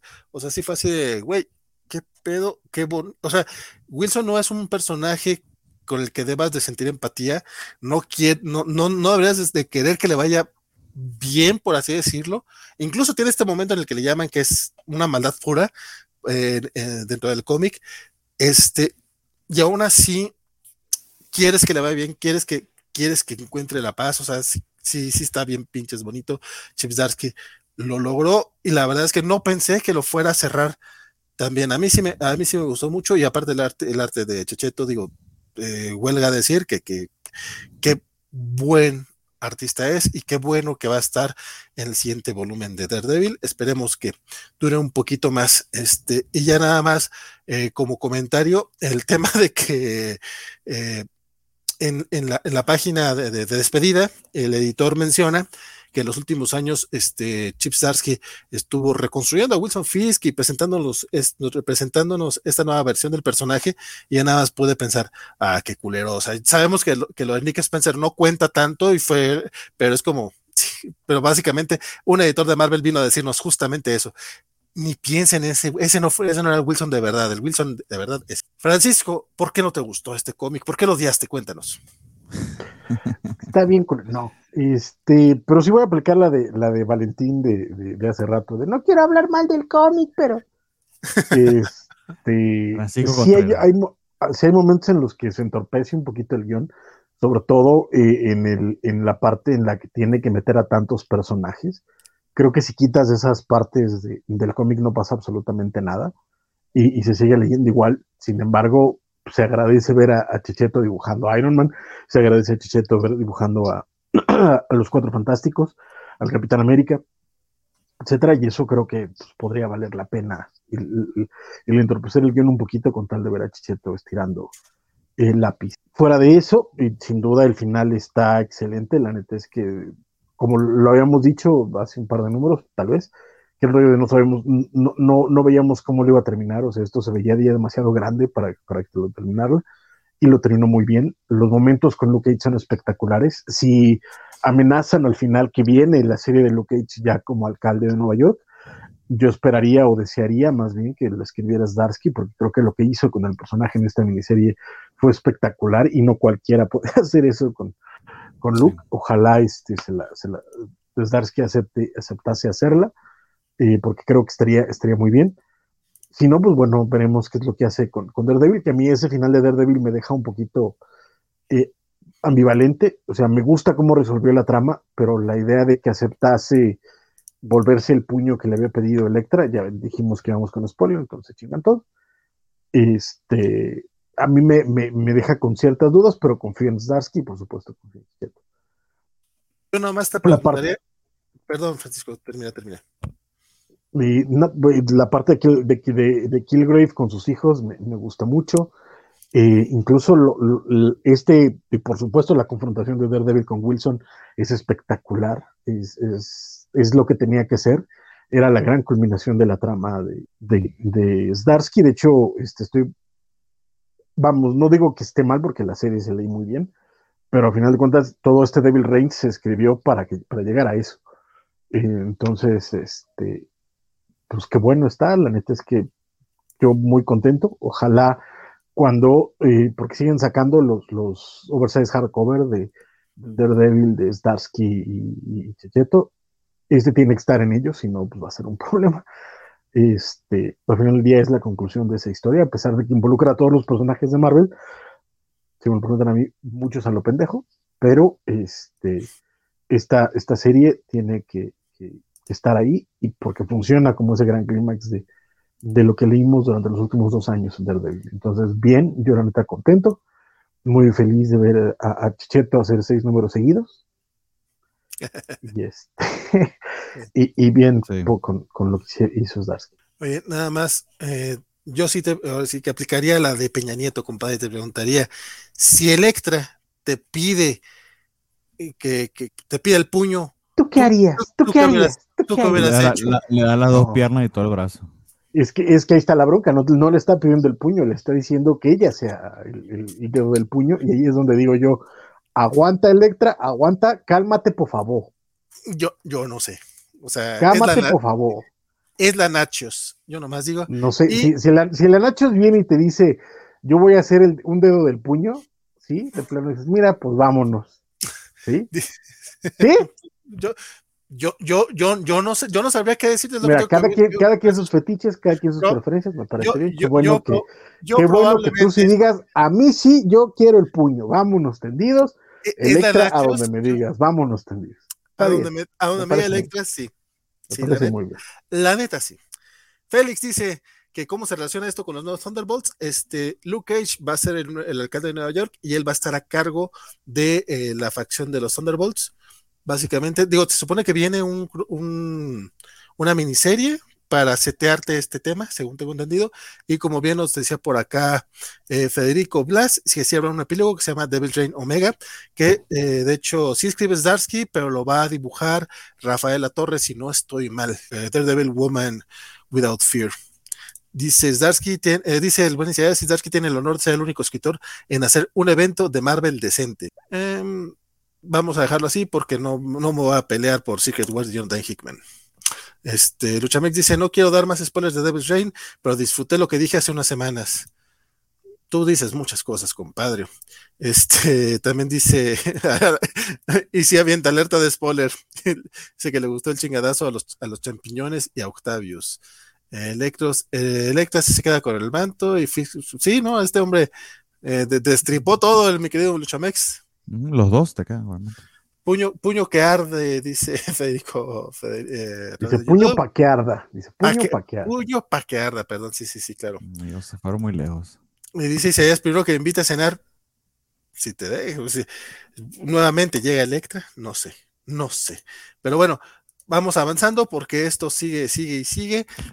Y tenemos el otro final de serie muchos finales Marvelitas, bueno, realmente no son dos. Uno que nos agarró por sorpresa, de hecho lo, mencionamos eh, la, semana la semana pasada en pleno en plenas noticias. Eh, Black Widow número 15 fue el último número de Kelly Thompson y Elena Casagrande y parece que fue muy súbito el asunto. Pues incluso la, carta de despedida al final está así muy rara. No sé cómo la viste tú, Francisco. Bueno, ¿cómo viste el número primero, Francisco? El último número de. Cuéntame. Estoy muy, estoy muy agüitado, la neta. Fuera de cotorreo el martes que, estábamos en vivo y, Valentín leyó la, declaración de Kelly Thompson, a mí me, me agüitó mucho y todo este tiempo he estado muy agüitado. La neta es que no puedo creer que esto haya terminado porque me está gustando mucho. Pero pues también entiendo que si Elena que se agranda hace dos números y se toma tres, este, pues, está cañón tener un, equipo así de regular. Este, pero aún así te hizo una lástima. Creo que, termina muy bien, pero sí se nota también que hay como cierto, cierta premura por, por terminar, ¿no? Como que de pronto antes, justo antes de terminar el número, les dijeron, oigan, chavas, creo que, que es el último porque las últimas páginas sí se sienten ya extrañas, ¿no? Desde, eh, de nuevo, no se cuenta como spoiler. No, sí, sí cuenta como spoiler, así que vale, pues, ya, ya pusieron la alerta spoiler, a menos que... Spoiler alert. Gracias por avisarme, este, para seguir hablando como imbécil mientras está el video, gracias.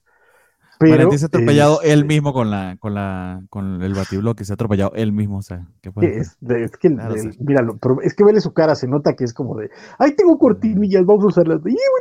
está, está, está, bien, está bien. Déjalo, está, bonita, claro que sí. Sí, pero, anyway, este, en el número anterior vimos que The Living Blade le cortó un bracito a, Natasha y que Valentín y yo dijimos, ¡ah! ¿Cómo es posible? Este, y en este número pues, se lo regresan porque aparentemente te pueden cortar un brazo y vale madres, ¿no? Este, o sea, se nota que era parte del plan, pero creo que no era tan pronto. Sí. ¿No? Y este, y pues bueno, lo que hay, ¿no? Las escenas de Casagrande espectaculares como acostumbra. En la página Casagrande, la, la, la, el, el, signature move de Casagrande está espectacular. Este, pero pues sí, yo estoy, yo, la neta es que, y lo tengo que decir, me gustó, pero no lo puedo disfrutar porque todo el tiempo que yo estaba leyendo era de vale madre, es el último, vale madre, es el, no, me, no, me, no me lo, ese, ese peso no me dejó eh, eh, disfrutar el número como debiera.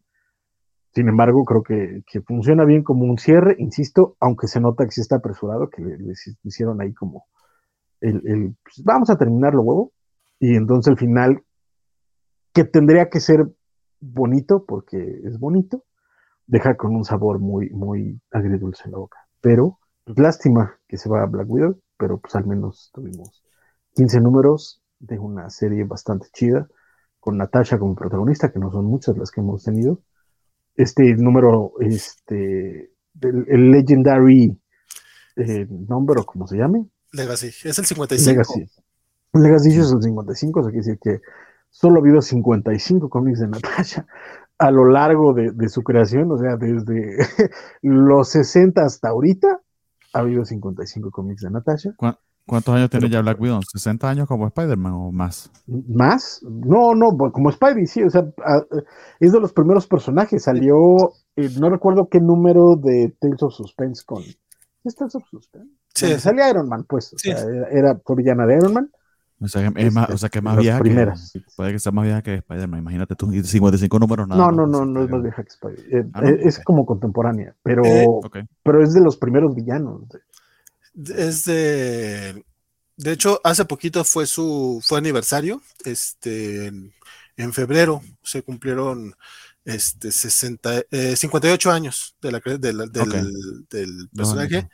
Tales of Suspense eh, número 52, eso lo estoy, eso sí lo estoy investigando porque tampoco traía el número exacto en, la mente, eh, creada por Larry Lieber, Don Rico y Stan Lee, ah, y Don Heck.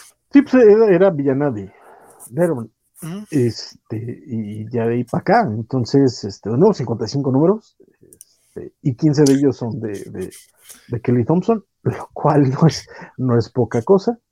Entonces, este. Pues, y, qué los, triste. Y los 12 de Mark Wade.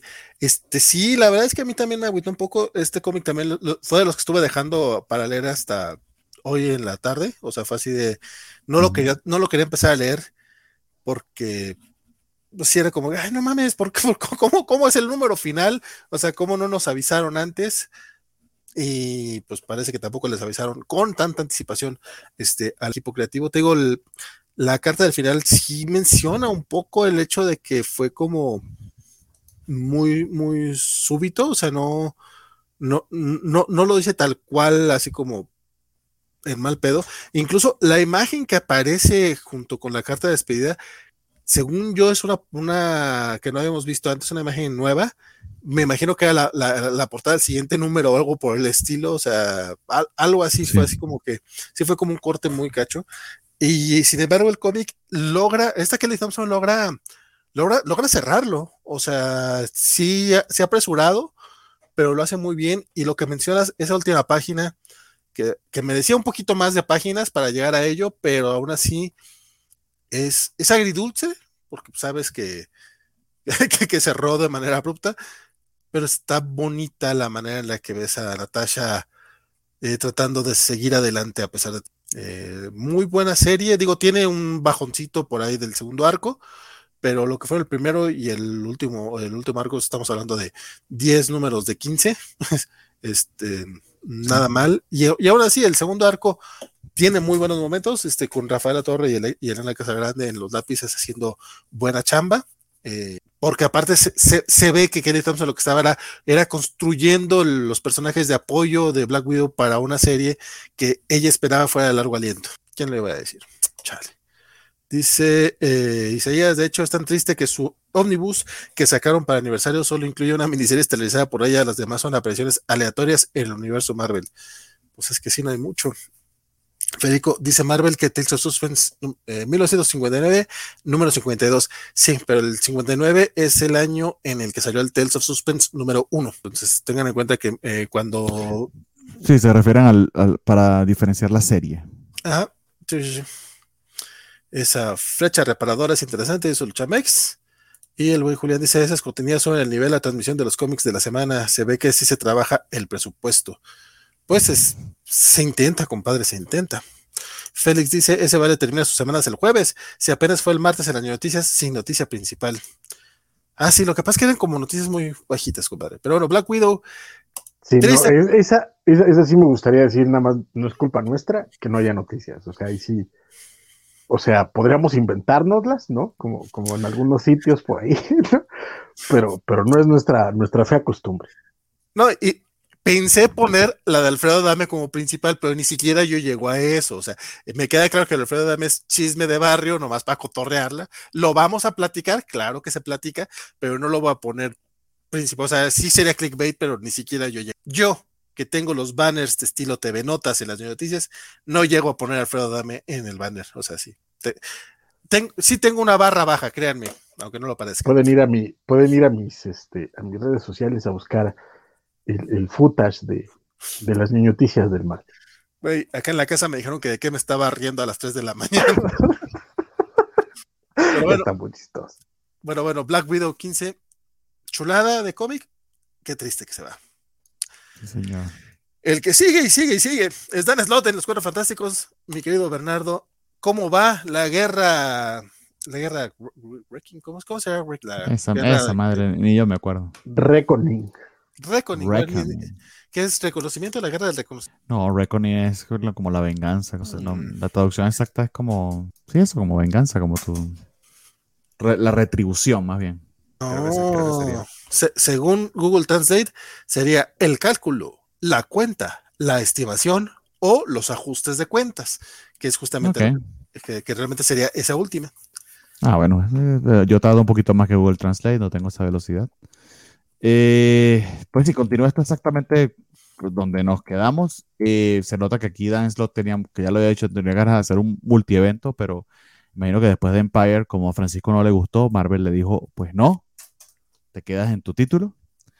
Eh, y hace una culerada muy propia de demasiado culera, valga, la, valga ahí el tema. Es tantito de spoiler, entonces los comento en el próximo número, pero así como que... ¿Por qué, Reed? ¿Por qué? Porque además para, para rematar, eh, eh, este hombre absorbió todos los conocimientos de Watto, los tiene, se los descargó en su cerebro y la memoria RAM no le da para manejar esa cantidad de información y tiene los días contados y está aún más insoportable que de costumbre. Está más Reed Richard que nunca. Eh, dicho todo eso, avanza bastante rápida y ágilmente la historia, aunque sí requiere para entender el golpe emocional haber leído el ron de She-Hulk de, Dan Slott, que se ve que aquí lo estaban poniendo. Desde el 2005 estaba pensándose todo esto, porque hay unas consecuencias aquí, algunas cosas que pasó con, con Jennifer en ese momento. Está Jennifer con, con eh, Jack of Hearts, que lo vimos en She-Hulk, pero pareciera que eso sucede después de ese encuentro entre ellos. Aquí la continuidad está un poquito difusa, más o menos como la aparición de Ben Riley también en, en Devil's Reign. Eh, y ya, o sea, se mueve bastante bien, pero no es una historia particularmente extraordinaria. Eh, es una gran batalla interdimensional. Están metidos en medio de ellos los Fantastic Four, pero no son precisamente los protagonistas de la historia. Más bien parece una historia, comparte protagonismo con, protagonismo con She-Hulk eh, y con Hulkling y el imperio, el imperio de Scroll Cree. Entonces, no les voy a decir que fue un buen número, es un número medio transicional. Está esta revelación de lo que termina siendo Reed y por qué casi lo mata a putazos por enésima vez eh, Ben, pero creo que a estas alturas sabemos que cuando Ben le da un putazo a Reed, usualmente se lo merece. Entonces, tengan eso allí en cuenta. Y el arte de Rachel Stott, que tiene un apellido muy parecido a Slot, y yo lo había confundido, pensé que habían repetido el título, el, el eh, perdón, el, el crédito muy, muy ágil, me está gustando muchísimo, eso sí, luce muy bien. Eso sí, su, su mole, su, eh, su Ben no me gusta mucho con esa cara tan planita, me gusta de ver ese detalle de, la, de las cejas gruesas que sobresalen como un, como un rico, como un risco, sí. Pero bueno, dicho eso, eh, bien el número. A secas. Pues bueno, como bien mencionas, avanza la historia. Dice Rambler Star que eh, dice, chale, llegué bien tarde, pero creo que a tiempo para el bloque X. Saludos a todos los cobachos, tanto en pantalla como en el chat. Y menciona que Red Richards hizo un Red Richards por encima de la escala que va del 1 al Red Luchamex, bastante agresivo, mi, bastante agresivo, mi querido Luchamex, dice las, las mil eh, tonterías, tonterías de Richard.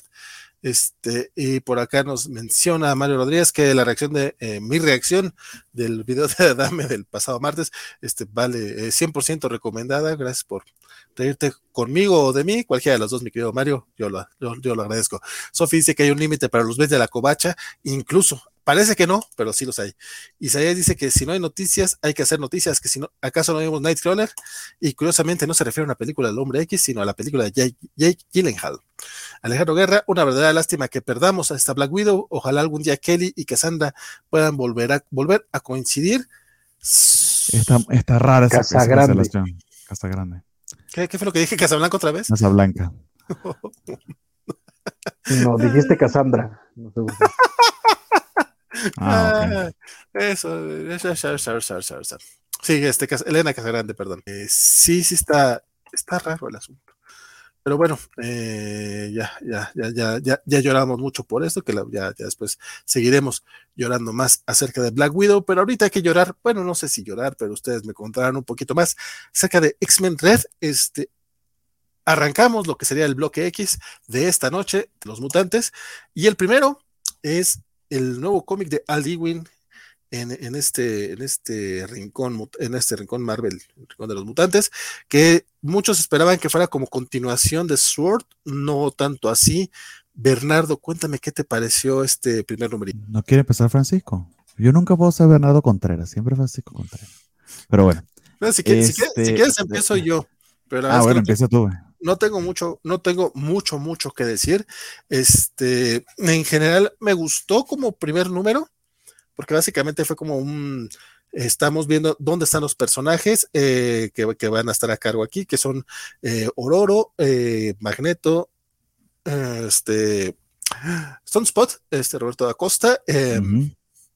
y Abigail Brandt, que anda por ahí también. Entonces vemos. Y, un, pescador de las costas de Aracón, se te olvida el pescador.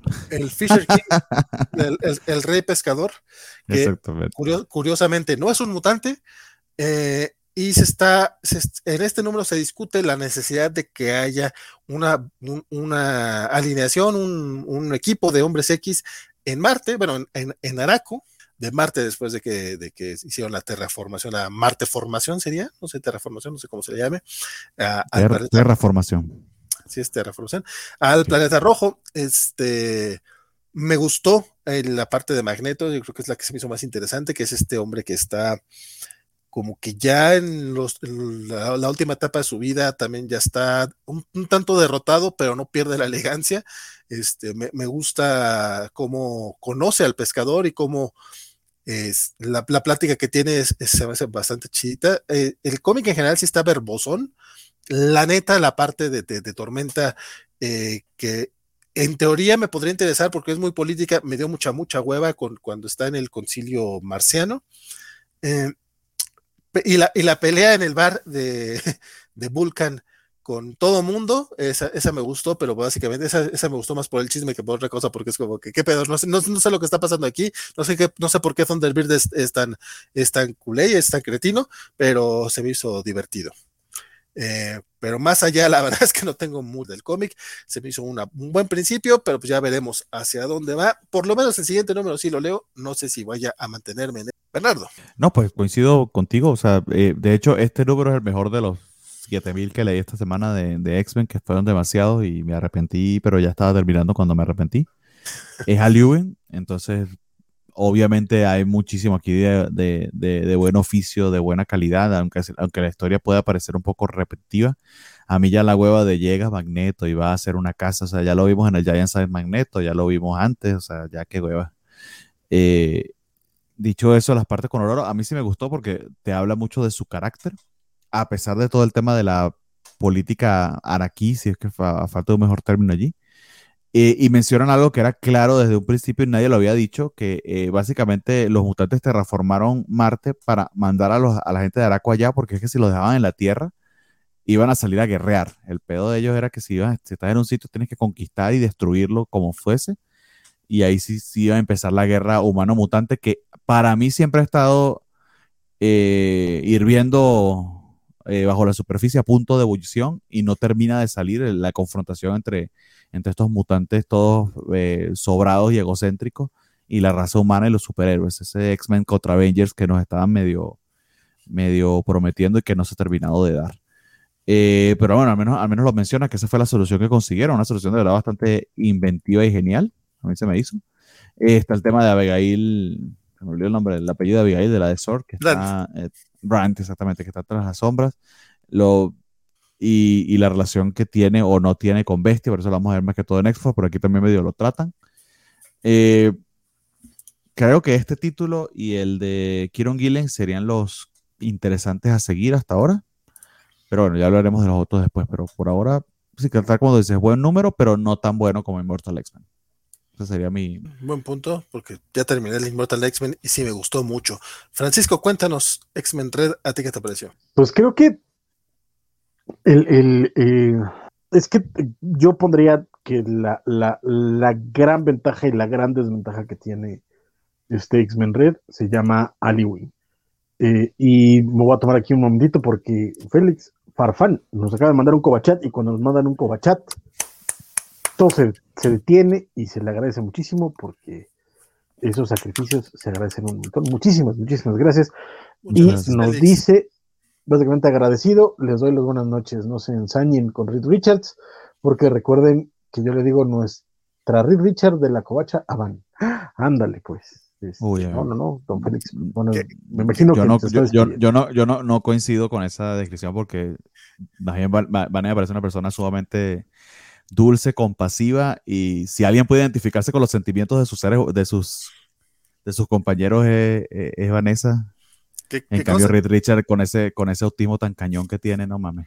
Que conce que esta pedrada la aventó Félix, no fuimos nosotros. Exactamente. y, pagó para aventarla. Lo cual, la verdad es que yo lo valoro mucho. No, no, ahorita no. Así que muchas gracias, sí. No, no, no, no por el valor económico, sino por el valor de decir, esto lo tienen que leer. Pongo un cobachat, porque yo le quiero decir a Vanessa que es Reed Richards.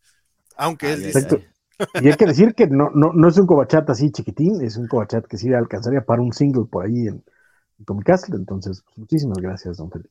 Por cierto, Félix, también tengo que hablar contigo. Ay, papaya de Celaya.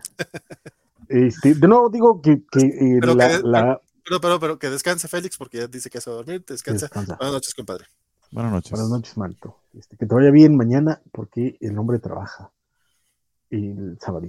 Pero, anyway, repito, este, la ventaja y la desventaja que tiene este, este cómic se llama Lewin. ¿Por qué lo digo así? Porque es, está bien hecho, o sea, no hay mucha falla en esa parte, pero es a Lewin, ¿no? Y habíamos leído los cómics de los últimos años del hombre, han estado espectaculares, desde Immortal Hulk, Sword, Guardians of the Galaxy, eh, desde el primer número ya tenías el mismo, eh, eh, sí, que se menciona el Sword, este, desde el primer número ya tenías un gancho fuertísimo y aquí no, aquí se toma su tiempo y te va planteando cositas y tal, entonces como que terminas con este rollo de, neto, o sea, todo lo que me venías planteando en Sword termina, termina en esto, ¿de veras? ¿Te cae? No sé, pero no está mal, yo voy a seguirlo leyendo porque confío en Ali Wing, ojalá y, este, y no me falle, pero, este, híjole, el arte no está mal, de hecho tiene momentos muy, muy padres, este, todas las peleas, todas las escenas de,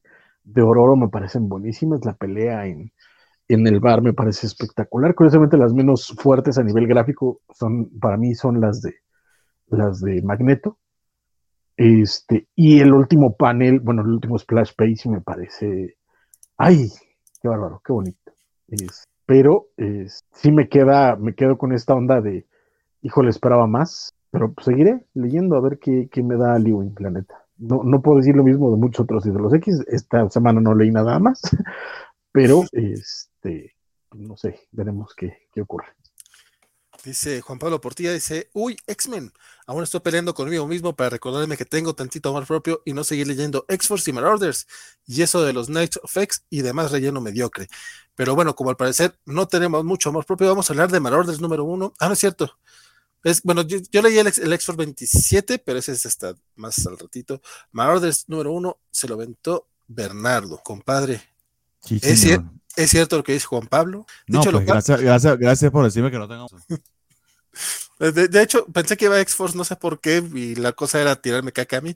Pero mira, Marauders, ¿qué le vamos a hacer? Bueno, señor Steve Orlando, eh, la dibujante es una chica, ya les digo el nombre, pero básicamente pues continúa la serie anterior de Marauders, que se ha quedado como por el número 26, 25, algo por el estilo.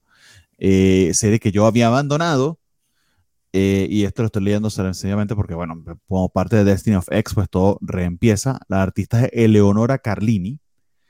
Eh, el trabajo está interesante, sus rostros se parecen un poquito a los de Mir Candolfo, pero con un estilo quizá menos eh, sketchy, más limpio.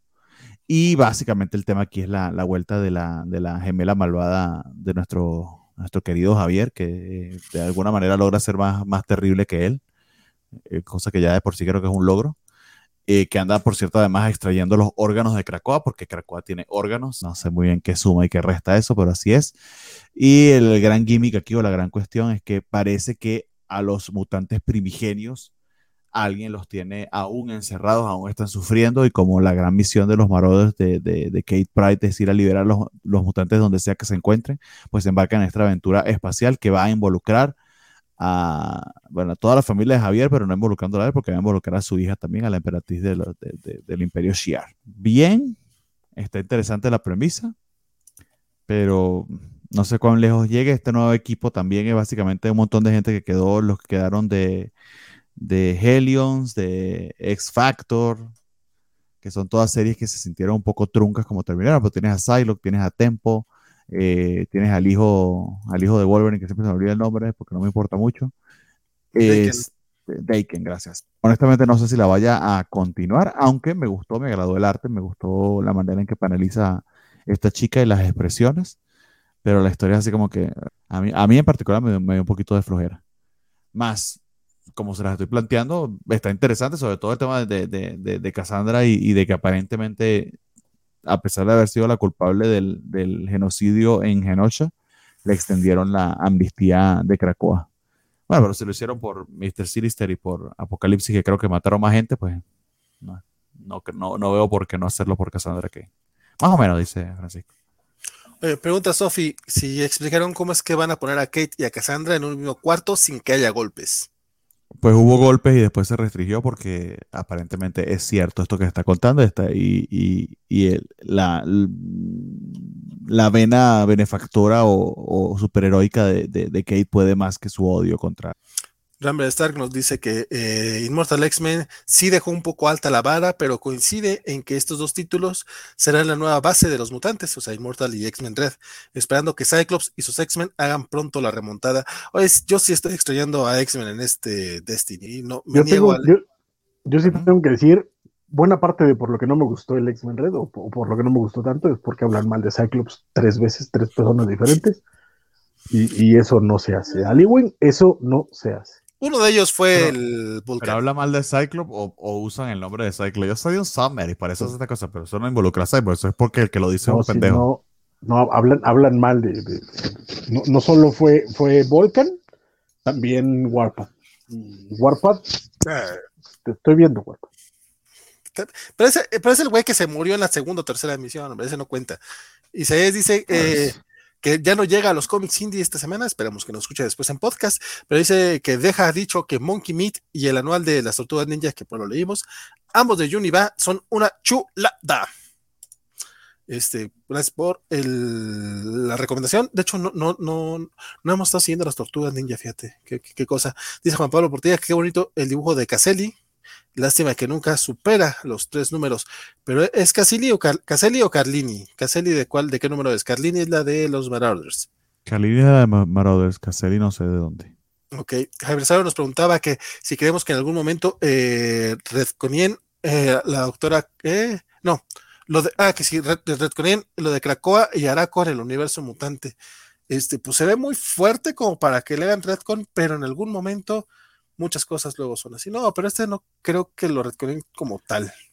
Tarde o temprano. No, tarde o temprano van a regresar todo al status quo usual. Es parte normal de los cómics y está, está bien, es parte de. Pero, es que, pero es que los hombres X, cada cuando regresan al status quo, compadre. Los hombres X. Es que, depende mucho a que regresen a la mansión y todo eso. No sé. A la mansión, a la mansión no sé, pero yo creo que si vamos a, quitar todo lo de Cracoa y todo, mm. todo, ese rollo, va a terminar, va a terminar muriendo en algún momento, sobre todo porque además recuerden que este se supone que es un con de, de, de Moira, entonces en algún momento este, la, algo, algo, algo va a pasar. la parte de este Moira es la interesante, pero eh, no han estado en la mansión desde Widon, creo. Sí, correcto, en la mansión per se, pero sigues teniendo la escuela, sigues teniendo estudiantes, o sea, y de, una, en varias, eh, eh, de varias formas. Wolverine tuvo su escuela, la Jean Grey, pero no era tal cual el, el, status quo porque tenías el apartado rebelde, o sea. Ajá, pero, tenía, pero por ejemplo, es como cuando hicieron Utopia y valió madres Utopia y terminaron todos otra vez siendo amiguitos y regresando a ser X-Men todos. E, eso es lo mismo que va a terminar pasando aquí, o sea, hay ligeros cambiecitos, o sea, no, no, regresas, a, no regresas a punto cero. como una nación, dices tú. Exacto, o sea, no, no regresa a punto cero, pero tarde o temprano todo lo de la nación mutante va a valer verga. Krakoa lo va a valer verga. Araco va a valer verga. Y vas a regresar a tener X-Men en, en son, son point donde todos son amiguitos y todos pasan igual. Y los que eran villanos van a volver a ser villanos y los que eran héroes van a volver a ser héroes. Mm. Esa es como la, la, parte que usualmente es como la, la, la base del grueso de superhéroes. Insisto, tal vez no regresa a punto cero con este Cyclops, eh, Iceman, eh, no, etcétera, etcétera, estoy, de acuerdo, estoy de acuerdo que la mayoría de los, de los cómics superiores terminan regresando a, a, a, lo, a, lo, acostumbrado, pero creo que los hombres X es, es, el único título que, que no regresa tal cual. Este, digo, por ejemplo, cuando llega Ben Reilly al título del Hombre Araña, sabemos que el rato regresa Peter Parker. Eh, ahorita mencionamos, ah, va a morir la Liga de la Justicia, sí, pero dos, tres años máximo, y la verdad creo que me estoy yendo muy lejos, regresa a la Liga de la Justicia. O sea, o, Batman. Batman es súper cíclico. Le pasó a She-Hulk, le pasaba a Correcto, pero por ejemplo, pasa, pasa, pasa lo mismo que en Avengers. Avengers, por ejemplo, hace un chingo de tiempo que no están en la mansión. pero cada determinado tiempo regresan a lo mismo. Es como, como Sí, pero tiene, tiene, tiene, Disassemble, llega, llega New Avengers y después se va Bendis y es otra vez, ah, vamos a reiniciar el equipo y el equipo básicamente es un cap, etcétera, etcétera, No, no, no, lo estoy diciendo como algo malo, estoy diciendo que uh, hay, hay, hay pequeños, o sea, cambias de locación, digamos, cambias un poquito el escenario, cambias algunos miembros del equipo, pero vas a, a dar, a darle un final a, a una etapa y regresas no es punto cero, pero reinicias un poquito la idea de, ah, los X-Men son estos y este es su, su, pedo y un mundo que los ama y los odia y más lo, más difícil, lo más difícil de mantener por mucho tiempo quizá es el tema este del Consejo Silencioso en el que están los villanos. Quizás sea una ruptura, una guerra civil, entonces vayan a tener Cracoa bueno, Cracoa malo. es que sobre todo, por ejemplo, ahorita lo de Araco, en el, en el, este, en los Avengers de Hickman, Marte era una colonia de no me acuerdo qué güeyes. Y eso vale madres. Y nadie se acuerda de ello. Va a terminar pasando lo mismo. O sea, Araco, ponle que no se destruya Araco. O como, o como la luna, la luna, la luna vive en los X-Men, tiene la casa Watu, la luna no mames, está súper poblada. pero la luna no la destruyeron los fantásticos.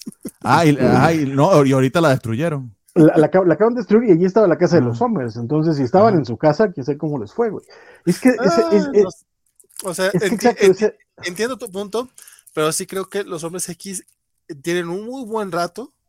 O sea, de que no tienen el status quo. Eh, yo te podría decir que la última vez fue justamente con Whedon o con, o con Morrison, de tener un equipo cohesionado y tener este tal cual escuela.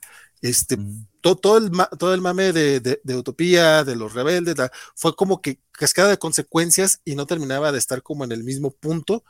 E incluso, o sea, eh, un, equipo como tal de X-Men, lo más cercano es lo de Gary Dugan, pero pues bueno, podríamos decir que es este el, status quo.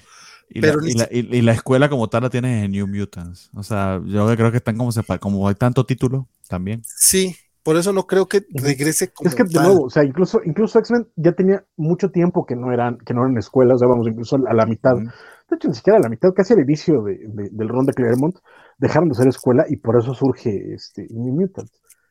Pero ese es, eh, de nuevo, es que insisto, tal vez no es punto cero, pero reinicias a la base. Es un equipo de superhéroes que eh, protegen un mundo que los odia y tal, y cambias poquito la locación, cambias poquito a los integrantes, etcétera. Sí, pero, ya, pero, ya, tienen, rato que no protegen un mundo que les teme y les odia, eso es a lo que voy. Que ese sería la base o el estatus quo. Tienen, tienen, a Wolverine, siendo Vengador y tienen este a, a los otros no, peleando. Se, supone que los X-Men de, de, Dugan son eso, pero ni cuajó. O sea, tanto que ya el título se murió. ¿Ya, ya, lo cancelaron? No mames, cancelaron. X-Men se murió, ahora todos los títulos empezaron en uno, que yo sepa sí. Ah, el, único que, el, único que sobrevivió fue X-Force. Ah, bueno, no sé. X-Force no, según yo, X-Men también continúa, ¿no? No sé. Ah, no sé. Te lo juro que no sé. Pero, bueno, tendría, tendría, lo, tendría lógica porque entonces el de, el de Guile no se llamaría Immortal X-Men. Ahora que lo pienso, tienes razón. Dice Juan Pablo Portilla que nomás simplifican y abaratan las ideas de Morrison. Eh, Morrison abarata ideas de todo. No te creas. Morrison está cabrón. Eh, y dice que si, y si recuerdo bien, Cassandra ni era mutante, era algo más poderoso y por eso Xavier la asesinó. Este Cassandra era un. Ay, tenía un nombre medio raro que era como. Maui o Maui, no me acuerdo cómo se llama la chica. Momburia, era una madre así por el estilo que era como la esencia, era como, pero era la gemela tal cual de, de, Javier. Era un germen, ¿no? Porque se supone que, que, Xavier la mata en el vientre y se vuelve un, un, germen que se va, que se propaga a, través de. Es una cosa rara.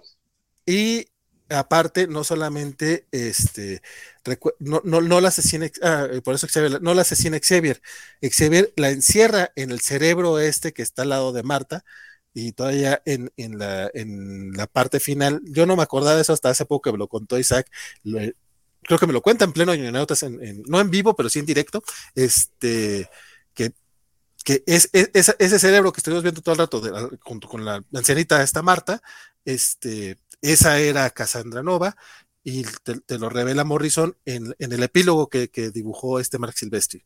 Pero bueno, Dice Elisa Duvalde que anda 100% por acá.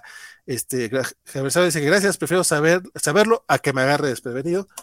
Eh, lo de que si Redconero o no Redconero en algún momento. Pero, pero llevas también como 30 años leyendo X-Men igual que yo, carnal. Si te agarra desprevenido a alturas del partido, o sea. Javier hoy se la está dando de, un joven. de, novato, ¿no? Ajá, como de, ay, soy nuevito. Lo cual es un poco difícil con un nombre como Javier Saurio, que literalmente alude a su vejez. Este, y Federico nos recuerda que es Mumudray, en lo que es este Casandra Nova, así se llama esa madre, ¿sí cierto? ah, pero aquí, se lo, aquí, se lo, olvidó esa madre o no lo entendieron, que entender a Morrison es un pedo, eh, se les olvidó por completo porque es mutante y ya. y Federico Caselli, eh, Federico dice que Caselli es la dibujante de X-Men Red, o le, ah, le dibujante de X-Men Red, por no, por no tener el. Decía Elio, No, no es Caselli. No, no es Caselli. Yo soy muy. Ah, no, sí, sí, perdón, perdón, perdón. Caselli sí es la de la de X-Men Red, el que yo decía era de la de Brothers. Estefano Caselli. Sí, es verdad. Tiene, tiene, usted toda la razón, joven, y que es lo, lo que Juan Pablo Portilla dice que dibuja bonito. Y Decimation manda mandó todo el caos, dice básicamente este hombre. Y deja tú, este, Decimation. Vamos a hablar de X-Force. Salió un anual esta semana.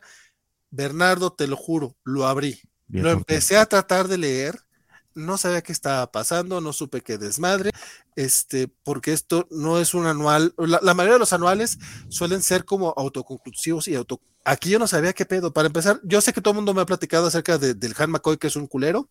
Este, yo la verdad, como no lo he leído, porque no me gusta ese, ese acercamiento, a Beast, cuando, no mames, o sea, el, único Beast culero que tenemos es nuestro querido Héctor McCoy.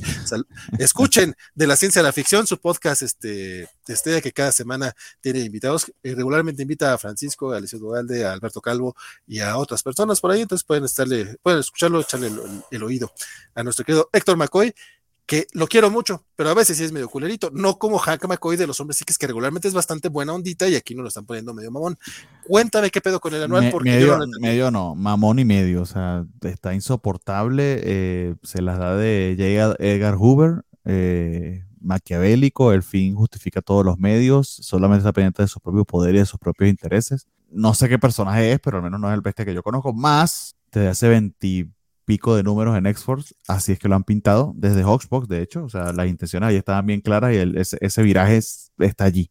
Y esto es una evidencia más de ello. Eh, si es una historia medio autoconclusiva en ese sentido, está muy enraizada en lo que ya hemos visto en X-Force, mandan a Domino, a Kid Omega y a Wolverine a una misión, la misión resulta ser una trampa. Eh, voy con spoiler, por cierto, pero me vale medio pito porque el número está bien malo. Este... Entonces, cuando, cuando dicen voy con spoilers, ya sabes lo que viene. No, está bien, vamos a acostumbrarnos a usarla. Este, resulta que a sabiendas de que era una trampa y que la eh, esta, esta Orchid, esta organización, iba a utilizar los resultados de los experimentos a los que iban a someter a, estos tres mutantes para aprender sobre sus debilidades, pues básicamente los manda bestia porque él quiere que sufran eso, que que tengan que pasar por ese problema y si los matan, pues no importa porque los van a resucitar, con tal de que él también pueda obtener información de cómo es que están midiendo y cómo es que están poniendo esas trampas el enemigo. Increíblemente maquiavélico, despiadado. este no es, el, no es el bestia que yo conozco, pero hace, hace rato, hace ya como dos o tres años que no lo es. Así que poco más que decirles.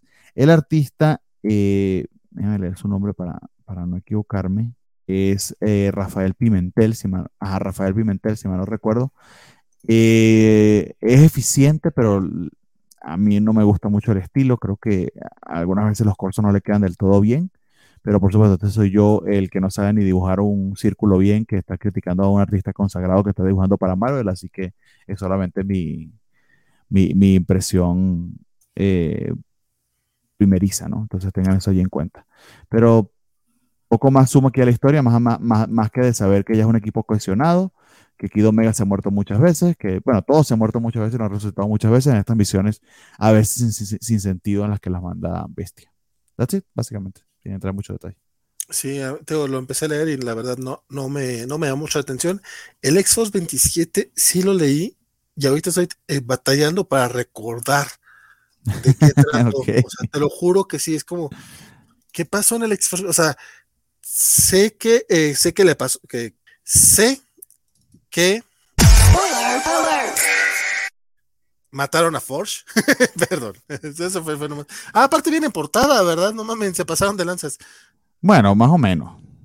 Se ve que lo, poseyó esta, eh, este cerebro, no sé qué, que parece que parece algo se metió dentro del, del casco del cerebro, que además es el que hace el backup de todas las almas de los mutantes, entonces van a hackearles ahí la base de datos. Y al, más pendejo de todos, que fue Ford, que estaba casi que pasando por ahí limpiando la mesa y, le, cayó, le cayó el pedo. No lo van a poder resucitar si está, caída, si está caído cerebro, ¿no? Y que, y que aparte por ahí dicen, no, no, tenemos que, mm, pongan, pónganlo hasta adelante a Forge en la lista porque necesitamos que esté vivo. es como, ah, culeros, tanta gente que está esperando que la revivan. Este, este cómic lo que sí es que toma como consecuencia después de lo que pasó en Next Lives of Wolverine, que yo obviamente no, no, leí, nada más vi cómo la sufrían tu Jaxel cada, cada 15 días. Este, y Ah, sí, justamente ya se olvidó esta escena, fíjate, del, del consejo en el que al parecer ahí pinche Beast quiere eh, no, no, darles todos los detalles y llega, llega Sage, que por cierto pensé que era Jubilee nada más porque la vi con un, con un abrigo amarillo y no, resulta que es a decir, no, no, pero tienes que darles todos los detalles, compadre. Y se enoja Beast.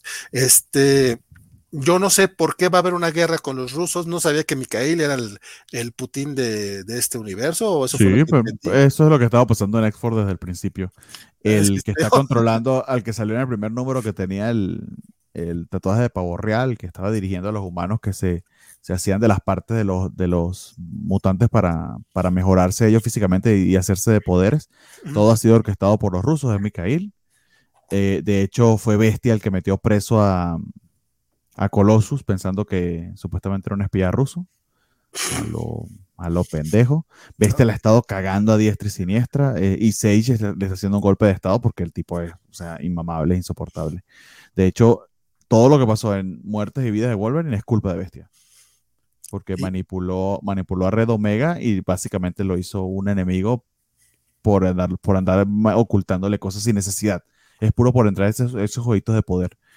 Eh, así como ya le llegó su, bueno, más o menos le llegó su día a, Javier y a, Magneto hace rato que le debería pasar algo a, Bestia. Entonces lo están preparando demasiado como para que lo que le pase no sea terrible y, creería que hasta cierto punto necesario. Pues sí, digo, yo, yo nada más vi que estaban pasando cosas, que estaban resucitando a Omega Red, que, que estaba, que matan a Forge, que X y oye, yo no estoy seguro de qué leí y la verdad es que ni me gustó lo que leí. O sea, no, lo entendí para empezar, como que sí, digo, también es un número 27, no es un número 1, entonces aquí no hay, no puedo decir que, que, me están engañando, como con el Mayor 3, por ejemplo, pero este, sí, no, la verdad es que dije, bueno, pues según esto es Destino X, algo que va, va a retomar un poco, este, digo, ya me engañaron una vez con, con, con fue, fue of X, y lo cual fue el Rise of X, no me acuerdo cómo se llamó la segunda etapa, ya la tercera ya es mi culpa. La verdad, la primera me engaña, me engaña shame on them, pero ya esta tercera ya es shame on me. Este, yo sí creo que voy a seguir nada más Red Dead Immortal. No me voy a subir a X-Force, lo intenté. Eh, no me voy a subir a, a Marauders, ese ni siquiera lo intenté. Tú que sí medio has seguido esta historia, compadre, ¿qué te parece? Eh, sigue con la misma vena, o sea, es más o menos la misma calidad que nos ha acostumbrado a X-Force. A veces tiene bajadas y subidas eso sí, lo que sí está haciendo muchísimo falta y que, y que era lo que le daba el plus a este título es el arte de Joshua Casara y ya no lo tenemos. Y es una continuación de, o sea, básicamente lo que les comenté respecto al anual, aquí continúa. O sea, pareciera el descenso a la locura, ni descenso, ya tiene rato en la locura, más bien su regodeo en la locura de, del señor Bestia. Y que aparentemente Abigail Brown está metida de alguna manera porque pareciera estarlo manipulando y no sé por qué le tenía que meter el dedo en el ojo que le falta. Eso estuvo muy extraño. ah, sí, tampoco sabía que, lo, teníamos tuertito el muchacho. Pero eh, eso es, eso. Como, ya vimos en Black Widow, los miembros en los cómics van y vienen. Sí, ¿tú cachas? Sí, entonces ya veremos. Que eh, un poquito triste el tema de, los mutantes, pero por lo menos hay un par de títulos ahí que prometen, ojalá logren eh, retomar un poquito de, interés en él. Nos dice Alejandro Guerra que el artista envisionó a Beast como un hombre de mediana edad muy peludo, o sea, básicamente un cobacho cualquiera, y dice que ya no le parece tanto bestia, sino el miembro con más bello capilar del Blue, Man Group. Ok. Alex Raspacho nos dice que Dugan aún aparecerá en el número 10, 11 y 12 de X-Men, que va a ser este, el, crossover a Judgment Day. dice Juan Pablo que aunque la etapa de X-Men Gold con X-Men Blue, antes de que entrara, antes de que entrara Rosenberg, se acercó. Lo que no supe es a qué se acercó. Este, por acá hubo una nota medio rara de. A eso, a intentar, a intentar el, el Ah, el status quo. Regreso a punto Ajá. Ya, ya, ya, ya, ¿Ves? Sí hubo un regreso a status quo. Yo sabía, yo me acordaba, nomás no me acordaba de los pitch títulos. Dice Luchamex, perdón por la nota que es de última hora. Compadre, no te entendí la nota, discúlpame. Neta, discúlpame mucho. Y con eso cerramos los cómics Marvelitas de esta semana.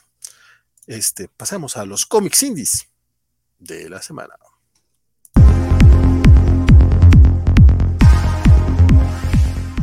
Y cuando hablábamos de que, de que hay franquicias que resucitan, justamente hablaba de, de, una de los cómics indie de Rocketeer, The Race, Race número uno, es este intento de, de tomar un personaje pues ya bastante, bastante olvidadón, como que solamente algunos cuarentones con, con, alma, con alma de viejos, este, siguen añorando a Rocketeer.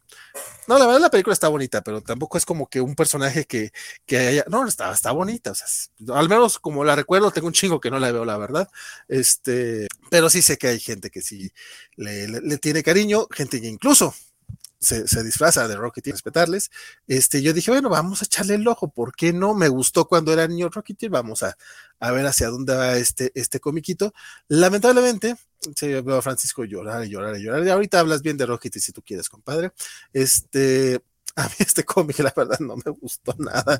Me, me, me dolió mucho leerlo. Este, de entrada, como Rocketeer aparece muy poco, este, el, el cuate, eh, vamos, no utiliza el traje durante tanto tiempo como podría parecer al principio y es secuela directa de la película. Entonces, si, si te interesa leer este cómic, te recomiendo o ser muy, muy, muy, muy fan de la película, que la recuerdes al, dedillo, y yo que olvido incluso lo que vi la semana pasada, pues la verdad es que no me sirvió absolutamente de nada, entonces lo leí, lo leí y yo, ¿quién es ella? ¿Qué está pasando aquí? ¿Por qué está sucediendo? Evidentemente es la novia, ¿no? Pero este, no recordaba absolutamente nada, básicamente es él, él diciendo, ya no seré Rocketeer nunca más, y le promete a la novia, sabes que yo voy a dejar todos estos peligros porque ya no quiero pelear contra nazis, cuando de repente le llegan y le dicen, bueno, sabes que necesitamos que entres a una carrera como piloto, vas a ganar mucha, mucha, mucha lana, y él, buena ondita, pues tiene que decirle, tiene que ir a pedir permiso a la novia, y la novia, cuando le dicen vamos a ganar mucho dinero, dice, ok,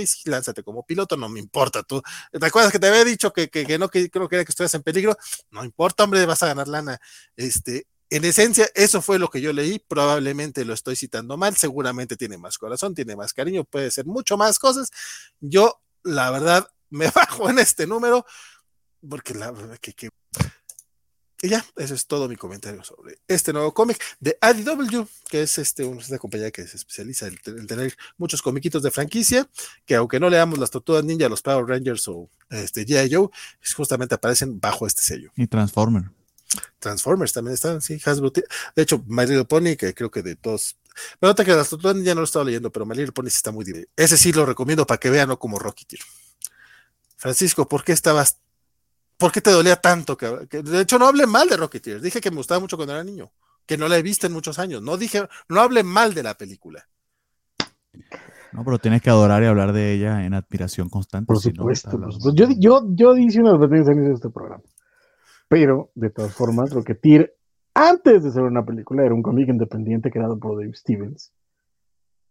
y de hecho, obviamente yo no aunque no pude llegar a leer este, obviamente, obviamente, este, que eh, cuando ojé este cómic porque estaba tratando de calcular mis tiempos y vi que estaba algo larguito y que no me iba a dar tiempo a leerlo, no lo leí, pero el arte se nota que está tratando con muchas ganas de, de emular el arte de Dave Stevens, pero sí quiero leerlo a ver qué tal está.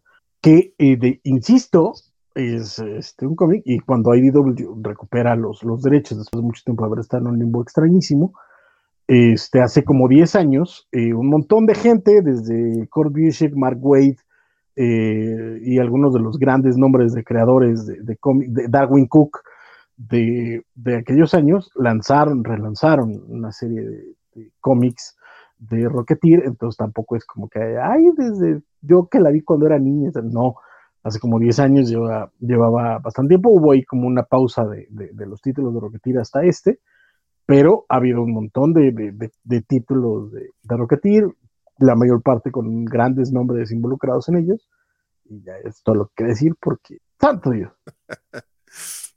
Pues sí, este comiquito no está bueno. Entonces, aunque, aunque te voy, a, te voy a ser honesto, a lo mejor puede ser que tuve una muy mala semana y tuve muy malas experiencias, porque de hecho el, resto de los cómics indie tampoco fueron un hit.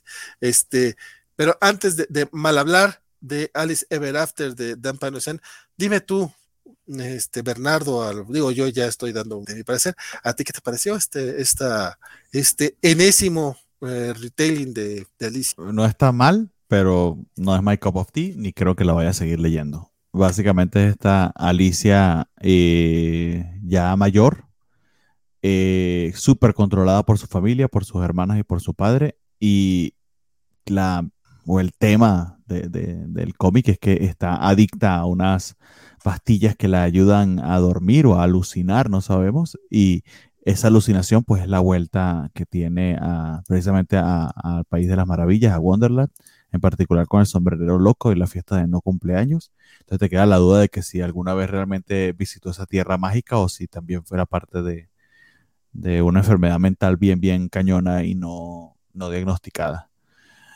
Eh, está interesante la idea, pero honestamente no creo que sea particularmente original.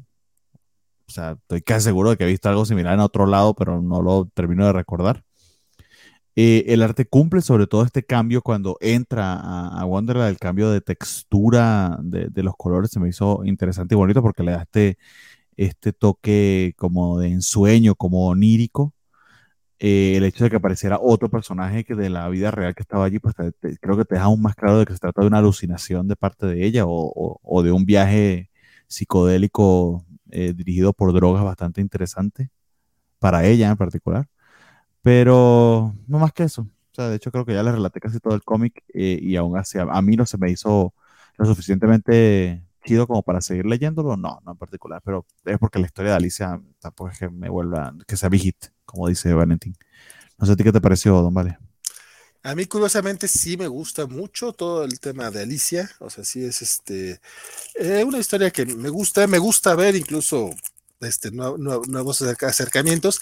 También ya es muy difícil tener un acercamiento original, como bien mencionas, no es la primera vez que se sugiere, pues no, es que se sugiere, digo, lo, sabemos desde el momento en que toma hongos para crecer y todo eso, o sea, no es como que, uy, qué bruto, mira, resulta que es drogadicta, no, hombre, no mames, en serio. Este, tampoco es como que la primera vez que vemos a una Alicia ya grande, no, no sé, a mí incluso todo ese tema de, de su relación eh, noviazgo algo extraña con su dealer, este, no, no, no, no, no me latió mucho, e incluso el tema de que al final, spoiler alert, este, termina yendo al, este, ella misma se va a ingresar al psiquiátrico cuando es lo que quiere hacer de toda la familia, es como, híjole, no, no, no, no me gustó el acercamiento, no tengo problemas con el hecho de tener a una Alicia que sea, este, adicta, simplemente me parece, eh, muy poco, tú, lo dijiste, muy poco original, este, ni siquiera es que sea entretenido, no es que esté mal escrito o mal dibujado, o sea, tampoco, pero no, no logra captar mi, mi interés en lo más mínimo. Este, no tiene absolutamente nada que ver, pero este, creo que mi versión favorita de Alicia es la de la, guerra a través del espejo, ¿no? ya ni me acuerdo cómo se llama, chile lo lees como 15 años, que parecía que era como lo que tomó Disney para hacer sus películas live action con Tim Burton, pero que lo hicieron todo mal. Eh, los libros estaban muy chidos. Ya no los terminé de leer, según yo, no sé si terminaron esa saga puedo investigar un poquito más porque ya hasta se me olvidó ni, ni quién la escribía ni cómo estaba. No voy a hacer un fanfiction, pero si era un fanfiction estaba bien chido. Bueno, casi todos los de Alicia terminan siendo. Eh, Alicia, Alice Ever After, la verdad es que no, no, no, no, no me encantó y le, y, le tenía muchas ganas. La portada está bonita. Si quieren ver una Alicia chida, vean, lean Fables. Pero hablemos de los Joneses, los Jones pues, sería básicamente, ¿no? En español, de Joneses, número uno. Este, los Joneses cómic de agua. Agua. Muy bien. Eh, vamos a adelantar de una vez, también, también, también mediocre. Una portada medio rara. La portada me llamó la atención, pero fue de los que dejé así para, si, si, si, si llego lo leo, si no. Sí, para quienes nos están escuchando y no viendo el recalentado por audio ni nos siguen aquí en vivo, eh, son fotografías, son personas como tal, pero como photoshopeadas en estos uniformes, limpiando eh, la parte delantera de una casa, recogiendo las hojas del otoño. Esta familia feliz, pero familia como de superhéroes. Y básicamente de eso va esto. Eh, la premisa es que hubo un evento en, nuestro futuro, o sea, no en nuestro futuro, perdón, nuestro tiempo, en los tiempos actuales hubo un evento que causó que muchas personas adquirieran superpoderes. Fue a la par de una pandemia aún más mortal que el COVID. Eh, y pues muchos acusan a estas personas con superpoderes de haber, sido los causantes de la pandemia. Entonces tienes esta, esta familia de cuatro, de cuatro miembros eh, que además es de, raza mixta. El padre es afroamericano y la mamá es blanca. Eh, esta familia de cuatro miembros que pues están pasando por ese proceso de, de, ahora tener superpoderes. El padre decide como para medio huir de su vida aburrida, aunque según él para poder hacer el bien y, aprovechar el poder que tiene, está básicamente haciendo la de superhéroe. Eh, y su, hija está acompañándolo a escondidas de la madre, que sí está muy opuesta a todo eso y quiere mantener un perfil más bajo, más está teniendo serios problemas para controlar su poder. Esa es la historia, básicamente. No, o sea, no se me hizo mala, pero no se me hizo suficientemente original o chispeante o entretenida como para seguir leyéndola, honestamente. Sí, está bien realizada, está interesante. Si lo que les comenté les late, les parece bonito, pues una historia de una familia de superhéroes, pues quizás pues sea una oportunidad para, leer algo nuevo de, desde, desde un autor completamente eh, indie, ¿no? que no, no el autor, no, pero de la, una editorial completamente indie. El autor es Michael Moreshi con el dibujo de Alessandro Pi. Ahorita das algunos comentarios que se me pasó a leer. Este, dice acá, Federico nos preguntaba si aplica el Rocketeer No More y deja su casco sobre un bote de basura. Casi, no tal cual, pero casi. Juan Pablo Portilla nos dice que pensó que la trama de China se le había olvidado a Percy entre los cuatro tramas bien olvidables que maneja, lo de X-Force y si Mikael estaba detrás del hombre del tatuaje de, Pavo Real, eso sí se me olvidó. Así ah, es que lo dice en un panel nada más. Si, mal no recuerdo, capaz que lo estoy recordando yo, no sé. Y Juan Pablo nos dice que al menos regresó Firepower esta semana, pero creo que nadie lo leyó. Este, sorry. Ya, ya se nos olvidó Firepower, o sea, se desinfló muy mal esa serie. Un poco, un poco. Y Alice Madness Returns, el videojuego, para él, yo mm. creo que fue lo que, la parte que más le gustó. Dice Eliseo Galde que le pasó exactamente lo mismo. Dice, no le encantó el cómic, el de Alicia, y le tenía muchas, muchas ganas. Y dice que le tenía muchas ganas y que a Francisco, que Francisco modele la playera. No dice que le tenía ganas a Francisco, aclaro, pero quiere que, que modele Francisco la playera. Entonces, ¿cómo, cómo, cómo cuando, un, cuando soy un 0%? ¿Cómo? Ganas, ganas tiene, pero que me vaya de las covacharlas. Quieren. Pues es la de, es una de la mole de hace unos años. José Luis García López, la de la Justicia, ¿no? Es muy correcto, fue cuando vino García López. Estuvo lindo. Y te, firmó la chichi. Está, ay, ojalá, fíjate, pero no. el, el nada más se ríe de, de, de, que, de que te quiere correr de las covacharlas. Dice, ja, ja, ja, ja. Yo la leí como una risa malvada, no sé tú. Está, está esperando su tiempo, yo lo Oye, salió un cómic del Lego Ninjago Garmadón y yo no lo leí, pero Bernardo sí. Sí, señor, porque me leí muchos números uno para que pues no digan que no los leemos. Eh, sí, salió esto y además salió por Skybound. Eh, el autor es Try Wong, espero estarlo pronunciando bien. Y según nos comentan en la, en la última parte del cómic, esto es una, un spin-off, retelling de una parte de la serie de Ninjago, que aparentemente es una serie de Lego bien famoso, yo no la conocía, que no había narrado. Hay una película y todo. Pero básicamente es como que este, algo que pasó con este Lord Garmado, que por lo que nos cuentan, hace un muy buen resumen. Creo que sí, o sea, a mí me interesó un resumen más o menos de qué, de, de qué va, pero es esta historia trágica de básicamente es un Darth Vader. Es el padre del protagonista, pero se terminó volviendo malo. Y tiene esta dicotomía entre, entre luchar por el bien y la justicia y cierta, y cierta naturaleza onio demoníaca que tiene que no puede, no puede controlar del todo. Y se encuentra ahorita en un peregrinaje y ahí es donde empieza la historia. Entonces tiene como un resumen de un par de páginas que te ubica en su backstory, que creo que funciona bastante bien. Y de una vez empieza la aventura, que a mí me recordó y puede que esté exagerando un poco, pero me esa vibra una buena historia de Usagi Yojimbo. Creo que allí, allí creo que lo logran. Eh, y empieza pues con este personaje, eh, con Garmadón, enfrentándose a primero a su sombra en un sueño y luego a un monstruo que está aterrorizando una villa y la manera en que lo convencen para que trabaje para la villa está bien interesante porque no es precisamente por la, por la bondad de su corazón, que no tiene ninguna, es un villano hecho y derecho. Entonces, eh, bien interesante como plantea lo del villano, bien interesante la historia eh, adición, eh, extra. Y les diría, de los cómics indie que leí hasta ahora, este es uno de los que me dejó gratamente sorprendido porque esperaba que me decepcionara como todos los demás y no, para nada. Para nada, para nada, para nada. Está bien, bien interesante, está bien chidito.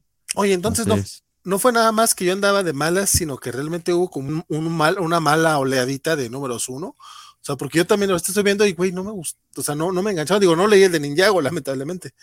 Ah, esto hubiese sido bien chido para variar porque sí fue un, sí fue refrescante en medio de tanta cosa. Sí, hubo muchísimo número uno que, y eso que no lo leímos todos. Y, por cierto, este, Lizardo Galde ya se suscribió una vez más a, eh, con Prime a Twitch. Muchas, muchas gracias, mi querida Elizabeth. Recuerden que si tienen ustedes eh, Amazon Prime, que por cierto ahora en abril me toca pagar mi, anualidad, y, y ligan su cuenta a la de Twitch, pueden suscribirse de manera gratuita. Entonces ya con, la, con los 100 pesitos que les cobro a Jeff pesos mes con mes, este, pues no les cobra absolutamente nada más y solamente ya pronto, te, va a poder, te, va a poder, hacer tu cohete en forma de pene para irte al espacio. Sí, sí, sí, porque nos manda dos dolaritos de, eso, más, más o menos un aproximado. Entonces, pues ya de, dólar en dólar ahí se va, se va, se va haciendo la vaquita. Dice Elizabeth Ugalde que qué bonita la playera de Francisco. Y dice, Francisco, te quiero, condenado. Te quiero lejos de la coja charla. Yo, yo también escuché eso, pero no, pero no lo quise decir. Está en el subtexto. Mario Rodríguez dice que aunque el Ninja Verde se une a los ninjas originales después, está bien chula la serie y la película. La serie no la he ah, visto, pero sí, la película está muy divertida. Y parece que tiene mucho fandom y los creadores, ahorita lo busco, les digo, pero, pero pareciera que, que, tiene mucho fandom y no necesariamente fandom, fandom eh, infantil. No, no, no, es que dicen que está muy bien, está muy chido todo. O sea, digo, yo lo que vi fue la película, salió poquito después de la de Batman, creo. Y la, vi nada más porque dije, ah, bueno, si todo bueno la de Batman, esta podría estarlo. Y la verdad está muy divertida. Dice Arturo. ¿No has visto las películas de Lego? Las películas, las de, la, de Lego Movie. Ah, De Lego Movie. Eso sí. Están buenas también. Sí. Yo me quedé con ganas de ver a de Ninjago, no lo he visto, creo que está en, HBO. La, quiero ver porque el tráiler me, me, Pocas veces me he reído en un tráiler y en el de Ninjago me reí mucho. Eh, el cómic está bonito. ¿A ti te gustaría, eh, Francisco? De hecho, me recordó un poquito a Sagi. Sí, sí, eso, eso escuché, lo, lo leeré en algún momento. Dice Francisco que aunque tenga apagada la cámara, sí no está escuchando, lo cual... Es que se los he comentado varias veces, pero es que no tengo respaldo aquí. No, yo sé, yo sé.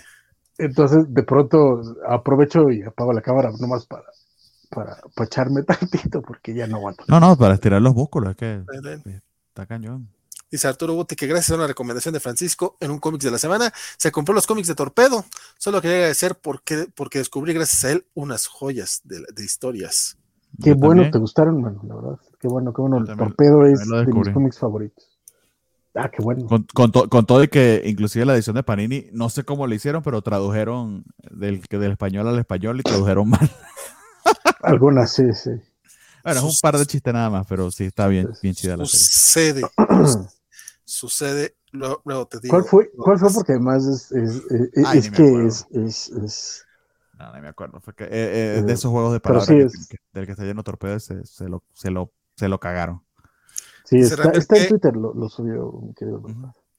Rambert se despide, y, pero escucharé los bloques de DC y el resto del Indie en el podcast durante la semana. Buenas noches, buenas noches, mi querido Rambert, y saludos cuando escuches esto en el podcast. Y este recuerden que si nos ven después, este, no solo mi querido Rambler, sino cualquier otra persona, este, déjenos también comentarios en, YouTube porque se agradece. Sí, sí, sí. Y Alejandro agradece den unos cobachats para que Francisco tenga una silla gamer de lujo. Uh, este no, pues que no tengo ni dónde meterla, carnal. O sea, no fuera O sea, tengo, tengo una silla en algún lado. Este, pero como nada más puedo transmitir desde la recámara, no puedo meter la silla en ningún lugar. Como además es un pedo, pero gracias, muchas gracias. Y Julián nos pregunta si ya nos vamos. No, no, tranquilo, todavía nos quedan, nos quedan algunos más por criticar, porque en serio, qué malo estuvo The Ocean Will Take Us. horrible, horrible estuvo este cómic. O sea, lo, estaba leyendo, decía, ¿por qué sigo leyendo esto? Parecía un mal cómic de adolescentes este, realizado en México en los 90. Porque, porque vimos muchos cómics así. O sea, lo, único, lo único que, cambiaría quizá es un poquito el tema de representación en, Estados Unidos y este, mm, eh, este, no, no te creo. Ah, ok, va. Una nueva familia llega a un pueblo este, a un pueblo pequeño de Estados Unidos, este, donde al parecer la natación es así como bien pinches importante, porque el grupo de natación es como si fuera el, el equipo de fútbol en cualquier otro, en cualquier otra película o serie o, o cómic de Estados Unidos. Entonces aquí es el equipo de natación, los que son los cool. Y el, el chavito nuevo entra ahí, parece que lo maltratan. Eso sí, pasamos por una escena así en la que eh, la, vecina nueva, la, vecina que lo, que lo acaba de conocer, le presenta, ah, mira, este es el, allá están los nerds, aquí están las, las, populares, aquí está, y es como, seas mamón, ¿en serio estás haciendo eso? O sea, no solamente es algo que hemos visto en todas las pinches películas de adolescentes desde los 80, o sea, es algo que, que es algo que a lo mejor ni siquiera ya sea tan así en la actualidad. de entrada, no sé si en Estados Unidos realmente sea tan así o en algún momento fue así, este, pero para mí, yo, neta, neta, neta, neta, en mi experiencia escolar, no era de esa manera como, como lo dibujan siempre tan exagerado el pedo. Pero bueno, eh, justamente le pusiste la página esa donde estaban viendo a las, a las, este, porristas. Dentro de la historia. Que además porristas porrista por un equipo de natación y los van a escuchar. Ni la van a escuchar. por supuesto, pero es, es, algo que ni siquiera estaba pensando cuando. No, cuando estaba viendo estas escenas dije, pero bueno, ya estaba comprometido, ya iba a la mitad. Y como bien dices, a veces hay que echarle el ojo a los. Nos faltan a revisar nuevos números uno. Este definitivamente no es uno que vaya a seguir. El dibujo está sencillón. Entiendo que es eh, John Adult el, el target, eh, pero la verdad es que sin ser un dibujo feo, me parece muy, muy chafón. Eh, justo la, la, página que estamos viendo ahorita en pantalla, podrán, podrán darse cuenta que no hay fondos. Los personajes están sobre colores, eh, sobre fondos en degradados de colores, si bien random. Este, hay un misterio, si hay un misterio, o sea, The Ocean Will Take Us se refiere a es tal cual hay algo en el océano que mató a un chavito al inicio del número y al parecer a nadie le importa que estén desapareciendo niños en el océano, eh, más que a una persona, solo hay uno que está ahí todo preocupadillo. Y si al final del número vemos que, que hay algo ahí, pero en serio, si es un cómic de terror, eh, no me dio miedo en ningún momento. Si es un cómic de adolescentes, no me llamó absolutamente la atención. Y miren, a mí me gustó Ultimate Spider-Man. O sea, de repente sí, yo leí chicos 100%. O sea, sí hay cosas así de, de teen que, ah, o sea, uno lee pendejadas de, de, de, adolescentes que van a la escuela, sobre todo si estás en la escuela o toda la universidad, ¿no? Pero bueno, no sé si esto apele realmente a los que están en edad de ir a la secundaria o a la prepa. A mí no me gustó, se me mediocre, se me hizo un dibujo simplón y una trama que no, no me atrapó. O sea, el misterio que hay, que sí existe, no me atrapó. O sea, no, no, yo no voy a leer el segundo número ya, o sea, desde ahorita se los digo. Y qué triste porque pues es Aftershock, regularmente tiene, eh, buenos títulos. Yo dije, bueno, le voy a entrar. Aparte, el, título tal cual de Ocean Will se me hace muy padre, o sea, se me hace un buen, un buen nombre. Y qué lástima es que se despedía. Es todo mi comentario.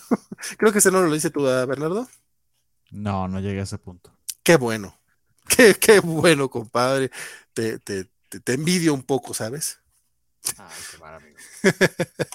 The West of Sundown, The Bulk. Este sí no teníamos copia de reseña eh, y tenía otro sin, sin, comprarme algo y me lo compré en Comixology. Y vamos a aprovechar porque ya descubrí cómo carajo se leen los cómics ahora en Comixology para que vean cuál es el dolor de la gente. que lo puedan entender. De plano. Eh, sí, o sea, la, experiencia de lectura es terrible. Eh, bueno, aquí lo están viendo, ¿no? O sea, pierde muchísimo para como estaba antes. Eh, pero bueno, aquí lo tienen. Esta es una historia nueva de Tim Seeley y Aaron Campbell, está escrito por ellos dos. y el dibujante es Jim Terry, una historia de horror.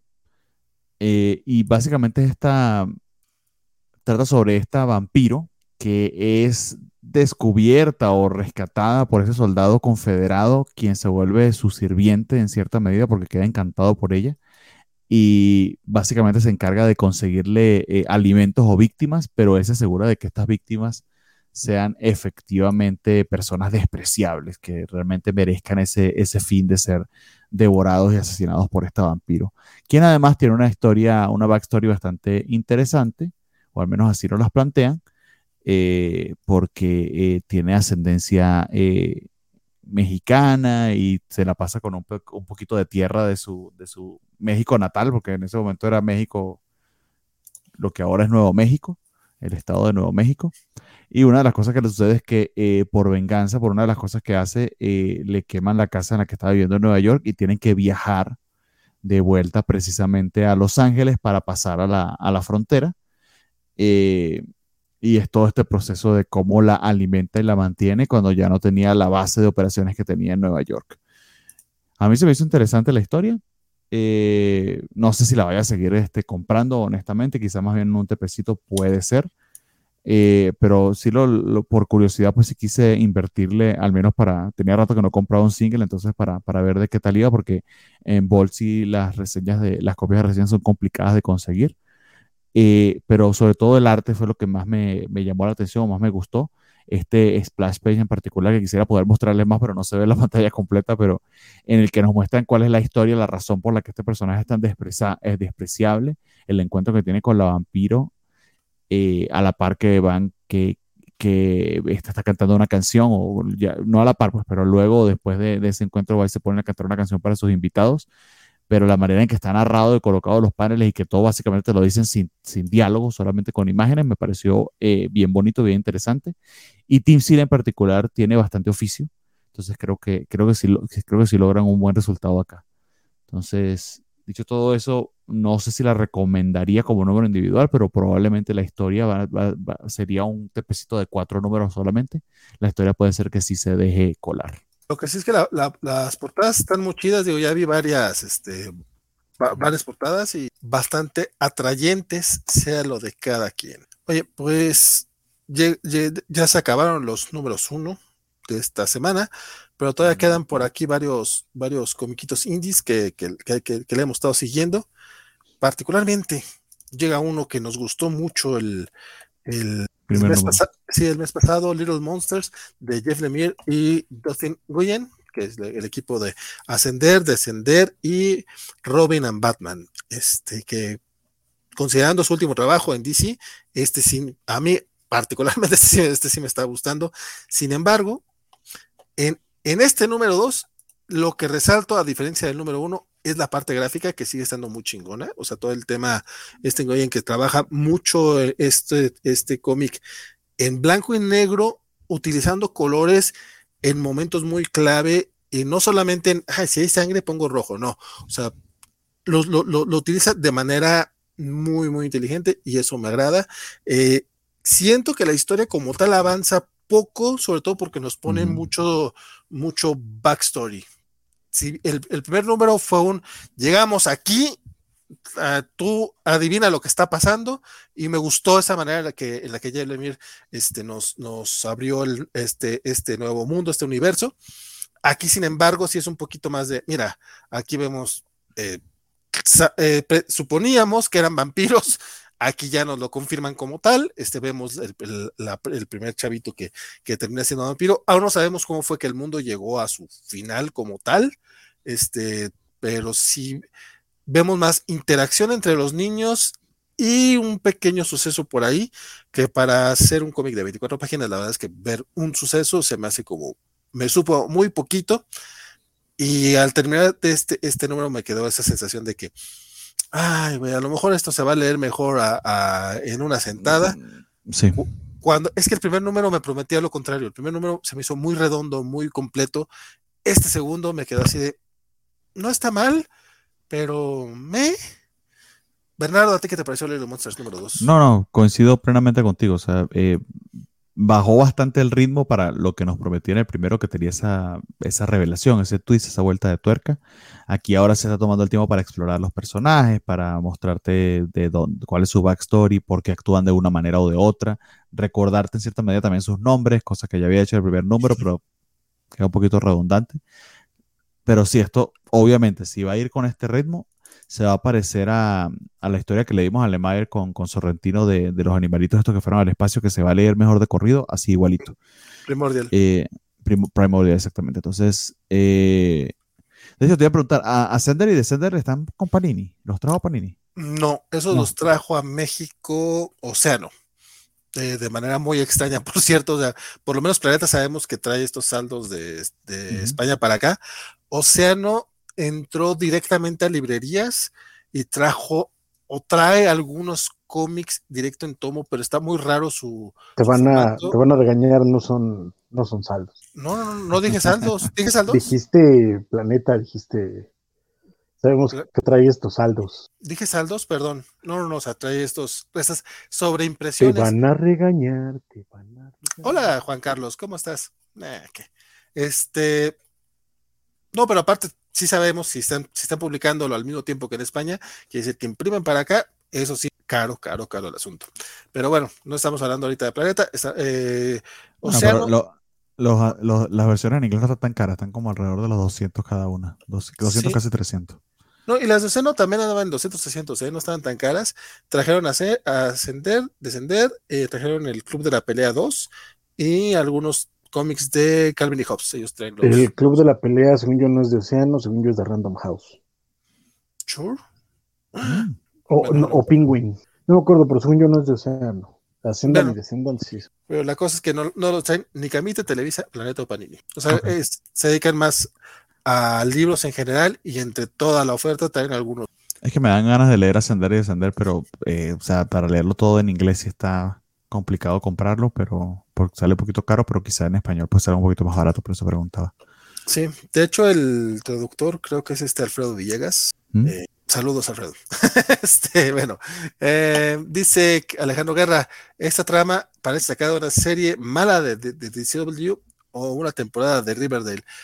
Yo quiero entrarle a Riverdale, me quedé nada más en la primera temporada y las, las cosas bien estúpidas que, que, veo que siguen pasando y que ya para la segunda temporada, si quiero entrarle. Los Federico dicen, no leía nada acuático tan malo desde KM Caseta, Kamikaze, que escribió Olayo Rubio, no, pues así te pasaste adelante, y dibujó Francisco Herrera para Cliffhanger.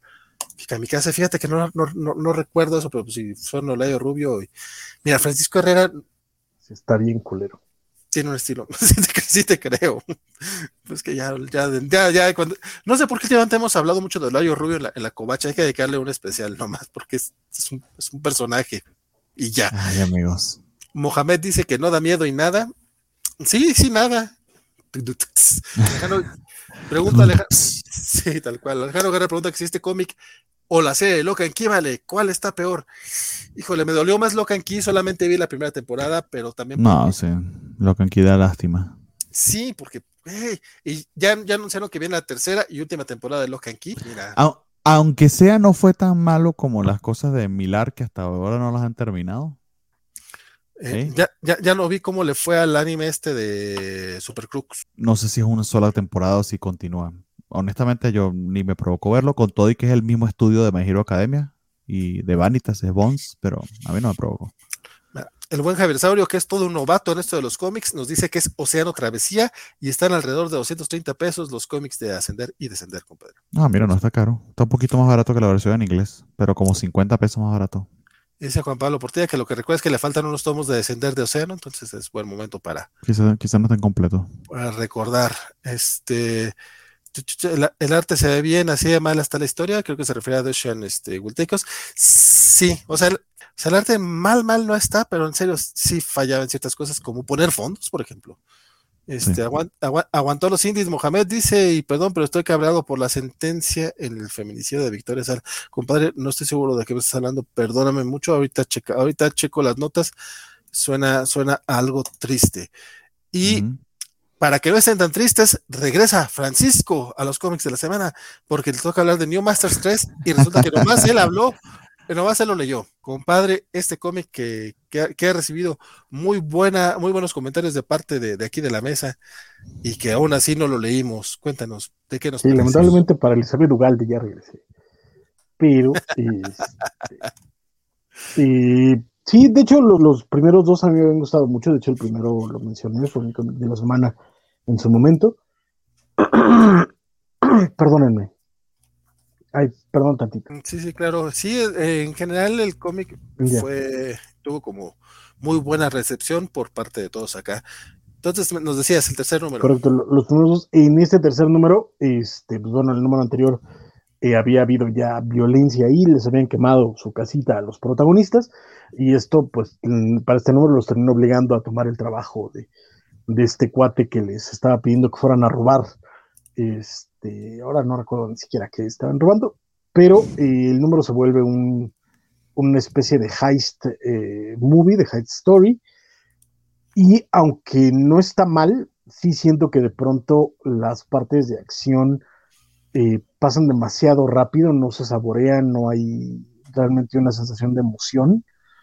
Pero este, en general sigue bien. Creo que sí es un bajón y en este caso me atrevo a decir que incluso es un bajón considerable con respecto a los primeros dos números, pero eh, ya me vendieron lo suficiente como para tratar de, seguir leyendo y siento que el problema es un poquito ese, ¿no? Que trataron de meter mucha historia en, unas pocas páginas, eh, o más bien mucha acción en pocas páginas, porque no es tanto historia, y que no lo, no lo supieron resolver tan bien como de pronto en el primer número sí hubo escenas de acción muy bien logradas, y acá no, aquí siento que de nuevo no sé si se corretearon o, algo pasó, o, igual fui yo el, que en ese momento no, no, pudo apreciar bien la secuenciación, pero me pasó mucho eso, ¿no? Como que de pronto mucha acción y poco, poco disfrutable.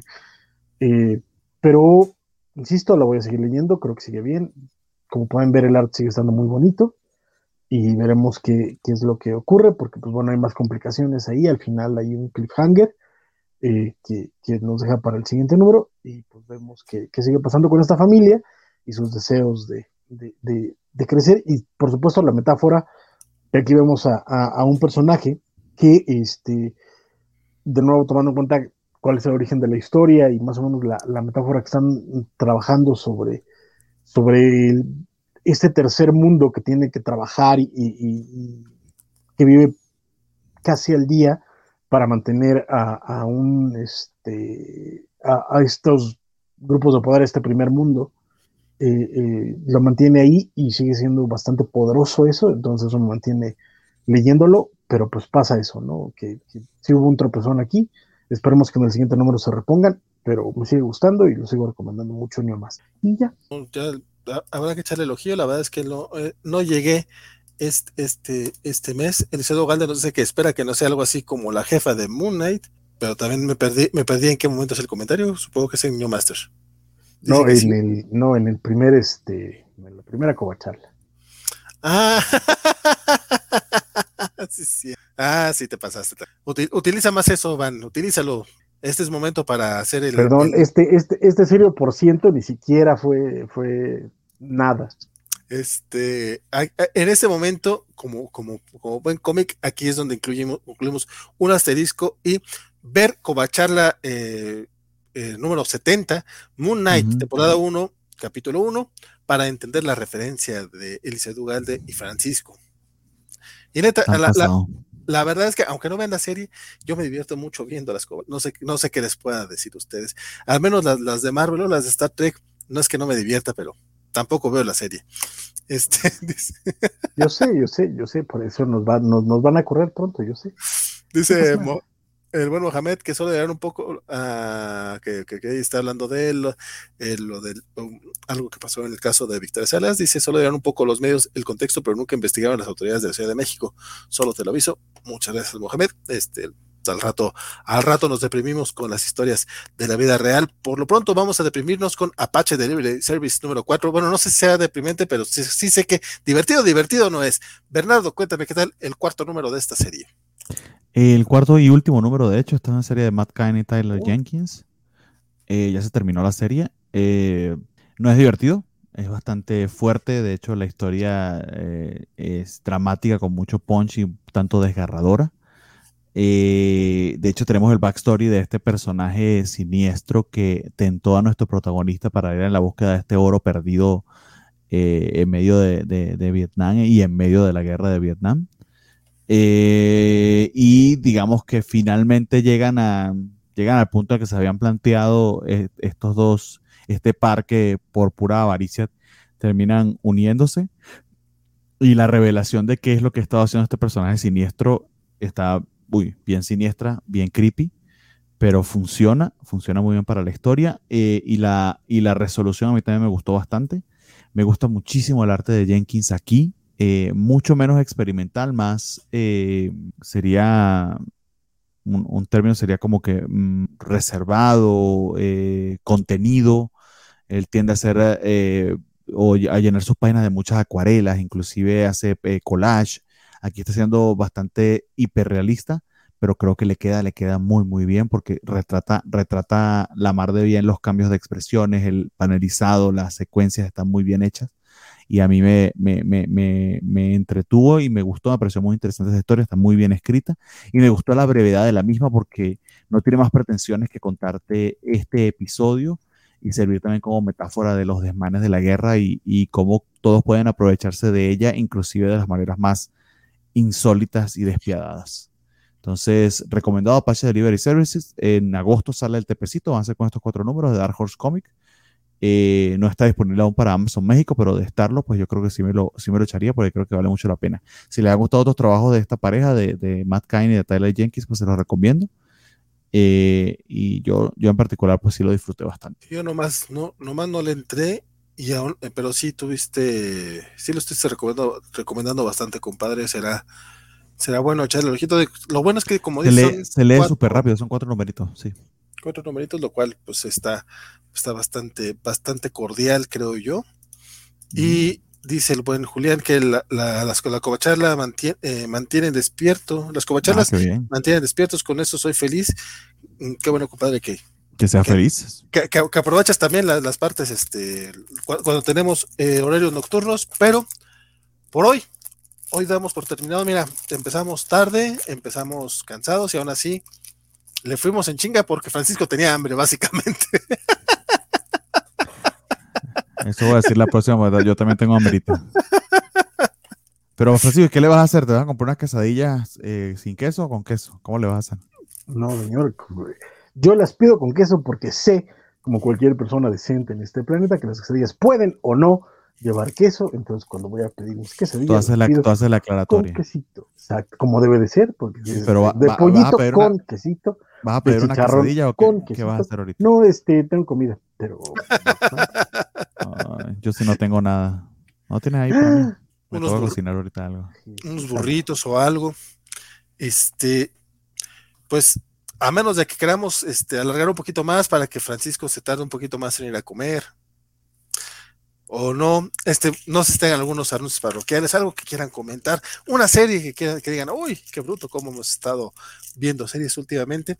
por ejemplo, yo retomé las, eh, las DuckTales, que ya tiene rato que estrenó la tercera temporada en Disney Plus, pero había estado viendo otras cosas. Esta semana la retomé. Qué chula serie, la verdad es que está bien buena. Pero bueno, como con el parecer no quieren platicar de series, eh, nada más quiero.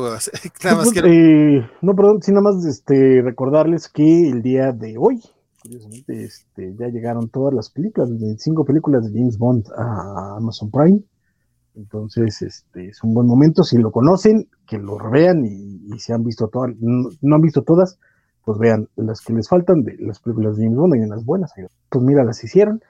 Y este, pero en general creo que la, experiencia de James Bond es chida verla. Entonces, yo recomiendo que se avienten un, una película al día ahí como un ejercicio interesante, nomás para, para conocer a Bond. Eh, yo es lo que voy a hacer, la neta. Entonces, este, les recomiendo eso. Yo no sé si sea el día, pero sí pienso ver por lo mejor uno a la semana o algo así, a menos de que alguien diga por ahí, vamos a hacer una covacha en vivo de James Bond, ah, nos hacemos el binge watching de su madre. Yo, yo, lo, yo lo podría proponer, pero como queda claro que soy el 0% de este, de este, de este canal, entonces ¿para qué propongo nada? Si de todas formas al rato me van a correr a otro canal. Es, el 0% de las covacharlas, Francisco, de las covacharlas, decía ahí. Nadie, nadie ahí fue a decir, no, no, no, no es cierto, entonces eso, eso queda ni Siquiera uso, ni siquiera uso esa red social. Yo estuve en el momento, yo estuve en el momento en que tomaron la foto. Yo lo que hice fue reírme mucho y les dije, esto va a durar buen rato, están seguros. Pero mira, yo me reí mucho. ¿Qué te digo? Dice Mohamed, mi nombre es Bond. Pensé que eras Mohamed. Elizabeth Ugalde, bueno, solo si eres cobacho promedio, no sé si sea bueno recomendarla. Por eso dice, hay una serie muy cortita de Netflix italiana que está muy buena, divertida, llena de referencias, pero al mismo tiempo, termina, pero al mismo tiempo termina deprimiéndote. Pero no nos dijiste cómo se llama. Ah, ok, se llama Cortar por la línea de puntos. Seis episodios de 12 minutos, sí suena bastante cortita, este, para que le echen el ojo. Elizabeth Ugalde nos recomienda a través de Netflix. hablando, cortar. hablando, hablando, hablando de Italia, pusieron ahorita una trilogía bastante pinche una comida romántica y este, rara. Fueron estrenando varias películas, pero, pero tengo un crush bien cañón con la protagonista que se llama Ludovica Francesconi. Qué bárbaro. Qué bárbaro. si se llama Ludovica, yo le entro. Ah, Ludovica, Francesconi. Era Ludvica, perdón. Eh, no, no, no, este, es Ludovica Francesconi.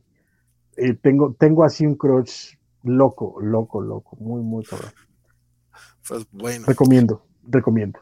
A mí, a mí lo que me, lo que me parece es que cuando le quiero, se la quiero jugar a Francisco, él me la juega de vuelta. Dice, sí, vamos a alargar esto. Yo también lo quiero alargar. ¿Ah, verdad, culero? Este, y ¿qué, qué anuncio parroquial? Bueno, si me acuerdo del anuncio parroquial, este, lo diré en un momento. lo fue el domingo en la covacharla, en la covacharla espuria, en esa, en ese programa del que se quieren deshacer en este canal, del que nos quieren correr del que nos quieren eh, quitarlo primero. Entonces, por favor, si quieren ustedes darle una lección a, Valentín eh, eh, de, cómo dejar de ser un tirano en este, en este canal, vayan ustedes el domingo a ver la covacharla Star Trek y todas las otras covacharlas previas que hemos tenido acerca de Star Trek en, este canal. Entonces, para que llegamos los números, porque si no los subimos, tanto Valentín García como Elizabeth Ugalde nos van a correr a todos. Entonces, ahí los espero con mi queridísimo Axel, Axel Alonso, con mi queridísimo Rodrigo Díaz Paz, con mi queridísimo eh, Isidro, Rodríguez. y mi queridísima María desde Argentina. Entonces ahí les encargo que nos vayan a ver porque si no, nos corren a todos. Muchas gracias. Francisco, tus redes sociales y despedida y tu cómic de la semana. Ah, mi cómic de la semana es este Wonder Woman eh, Historia o como se llame. Eh, está bien chipocles. Don Bernardo, cuénteme usted. Eh, pues nos vemos el lunes en la Covacha Anime. Vamos a tener nuestras votaciones de eh, la temporada de invierno que se terminó eh, en marzo. Ya estrenaron a los que siguen anime de Kaguya-sama Love is War. Lo estrenaron el día de hoy en Crunchyroll, la tercera temporada. Estuvo bien bonito ese episodio, bien gracioso y divertido. Esa es una serie que, por cierto, a Francisco le pudiera gustar mucho. y el anteayer creo que estrenaron El Héroe del Escudo, que teníamos cinco años esperando por la segunda temporada. Finalmente ya la tenemos de todo, todo eso, más lo que estuvo bueno o malo en invierno, estaremos hablando el día lunes. Eh, y ya, eh, quería presumirles unos libros que me compré, pero se me hizo muy tarde para sacarlos del, del librero, así que se lo pierdan. Oye, este hablando de tiranos, la próxima semana muchos programas de la Covacha van a descansar por Semana Santa, pero la Covacha Anime no. No, porque no descansan los japoneses porque vamos a descansar nosotros. Oye, traes una playa del hombre araña y creo que no has mencionado el nuevo podcast Cobacho desde el Clarín. A, eso iba, exactamente. Eh, a los que tengan oportunidad, eh, spider y yo empezamos un proyecto nuevo, bastante relajadito. Vamos a ir a nuestro propio ritmo y tranquilitos, pero vamos a leernos todo Amazing Spider-Man. Ah, vamos a ver, vamos a leernos todo Amazing Spider-Man. Suena, suena bastante ambicioso, espero que sí, si nos alcance la vida. La idea es que vamos a sacar un programita mensual solamente por audio. Eh, está saliendo por las redes Covachas. Eh, está pendiente el post que tiene que hacer con las notas del programa don Alejandro. Este, pero como lo estamos haciendo con relax, eso va, a ir saliendo a, lo Gandalf cuando tenga que salir. Este, pero sí, está, eh, empezamos con, los, con el Amazing Fantasy número 15, los primeros 10 números de la serie de Lee y Ditko estuvimos reseñándolos y comentándolos. Entonces, si quieren acompañarnos en eso, aprovechando que es el 60 aniversario de Spider-Man y leer con nosotros, pues ahí lo tienen. Hoy me cayó el cobrito de, anual de Marvel Unlimited, así que ya me lo recordó Marvel, que aquí está tu, tu, aquí está tu cobro para que no se te olvide. Pero creo que le he sacando bastante jugo estos días y bueno, la idea también es ir haciendo mensualmente. La primera semana de cada mes aproximadamente tendrán un nuevo programa, entonces tienen chance para ponerse al día, para leerlo con calma e irnos a escuchar. Y que era lo otro que quería recordarle. Ah, este es el programa número 96 de los COVID de la semana. En aproximadamente cuatro o cinco semanas tendremos nuestro programa 100. No hemos hablado de ideas de qué vamos a hacer ese día, pero si alguno de ustedes quiere dejarnos en los comentarios, mira, quiero que hagan esto, quiero que hagan aquello, pues aprovechen y nos dejen en los comentarios que quisieran, con qué quisiera que celebráramos los primeros 100 programas de los cómics de la semana, que es el primero que va a llegar a 100 en los programas nuevos de la Covacha, al menos que, están contando, ¿no? Porque sí que con la Covacha Radio como que se hicieron como 400 y no los contaron. Sí, no, los de la Covacha Radio fueron 166, 67. Ah, mira, tú, entonces sí llegaron a los 100. Sí, de hecho, tuvimos el especial 138, el espectacular 138 dedicado a los Simpsons, obviamente, este, porque referencias, pero sí, eh, en, en YouTube, este va a ser el primer, el primer programa que llega a los 100. Em, ¿Qué dices? ¿Qué, qué, qué, vamos a hacer? Mira, si nos sale bien, vamos a leer cómics. hay, cosas, hay, que, hay, cosas, que se pueden inventar, ahí vemos. Yo, yo, yo propondría algo, pero como probablemente para ese entonces ya me hayan corrido otra vez de la covacha, entonces. Uh, eh, eh, estuviste para, sí, estuviste, estuviste para el, para el aniversario 1, para el creo que estuviste para los cuatro aniversarios, Radio 13. Porque me, corres y me llamas, me corres y me llamas. eh, ah, las relaciones tóxicas. Dice Elizabeth que ya no tiene el poder para correrte, pero dice que si lo tuviera, claro exacto, claro que lo tiene. Eh, todos ustedes lo escucharon hace, hace dos noticias, amenazó con, ¿saben qué? Ese programa que está ahí, que se hace llamar Covacharla, lo vamos a mandar a otro lado. y, dice que, y dice que, que, yo no dije eso de que iba a durar mucho tiempo, porque si yo le hubiera advertido, hubiera evitado todo para que Jorge no tomara esa foto. Pero así es como Vanessa. el, problema no es la foto, El problema no es la foto. el problema es el comentario. Dice Mario Rodríguez, este, siempre está chido estar por acá escuchándolos. Muchas gracias, mi querido Mario, y muchas gracias a todos los que nos están escuchando, a Mohamed, este, obviamente, mi querido Mohamed, este Luchamex, este, que por cierto nos dejó por ahí el mensaje de que de, que ya hay dramas con el co-creador de, América Chávez sobre que Marvel no, no, no, no, no, no, no apoquina nada y había un comentario así de que, ah, seguramente nadie va a ir a ver la película de Doctor Strange por América Chávez y el buen Julián a, este, empieza a amenazar con que va a pedir otro. Luchamex, por cierto, te, compraste tus entradas para la premier de Doctor Strange. Eso estuvo aproximadamente 45 segundos, sirvió la página de Cinepolis y después se murió. Primera vez que tengo la fortuna que las pude comprar, pero no sé si alguno tuvo suerte también. también déjenos en los comentarios si llegaron hasta aquí, si pudieron comprar sus entradas o no. Pero sin, sin, mucha bronca, ¿no? Bueno, yo los compré sin bronca, pero... ¿Pero para el día del estreno? Sí, sí, sí. Pero... en Durango que hay una sola sala. Imagínate con una sola sala y hubo, sin bronca. Pero no, no, hubo potazos, no, entonces no es divertido. No, bueno, aquí sí, a, mí sí me costó, o sea, sí conseguí para las siete y media de ese día, pero sí, o sea, no me costó tanto como con Spider-Man que ni siquiera pude lograrlo, pero sí noté que la página se cayó muy rápido. Eso sí, el hype no es el mismo. Sí, sí es un poco menos, aunque es más hype que con The Batman y con eh, Justo iba a decir eso. Dice Alejandro que él se lo puedo comprar, pero para el segundo día. Y Mohamed dice si tengo familiares que ayudaron. Ah, muy bien. Este, de hecho, todavía no sé si vamos a tener programa de Morbius, porque no sé cuánta gente la ha visto. Este, pero por lo menos. De Yo probablemente vaya, vaya este fin de semana. Vamos a ver. Entonces, entonces, vemos luego si tenemos un programita de Morbius. Este, gracias también a Javier Saurio, a Juan Pablo Portilla, Alejandro Guerra, este, el que, que anduvo por acá un ratito, Ramírez Stark, obviamente, Arturo Guti, este, también Muchas, muchas gracias a Alex Gaspacho, a Gonzalo, que fue el primerito que se reportó, el buen Félix, que, que aparte se metió un cobachat esta, esta, esta, noche, el buen Isaías, que no nos deja, este, muchas, muchas gracias a todos ustedes que están aquí haciendo con nosotros este programa, Yuquita también que se reportó, mi querido Santo García, que a veces no llega hasta por acá, La Mofeta, claro, al buen Rodrigo, que, a Mr. Max, que, que, también se reportaron muy, muy al inicio, Luis Javier, vamos todos ustedes, neta, neta, neta, este, buena parte de, de, este, este estos chismes, podríamos hacer podcast, pero la parte de hacerlos en vivo es también este, la interacción con todos ustedes y hace, hace que esto se alargue más de lo debido, pero también hace que sea una plática mucho, mucho más sabrosa. Este, dice Alejandro que una covacha en vivo donde los covachos inventen una mejor trama para Morbius.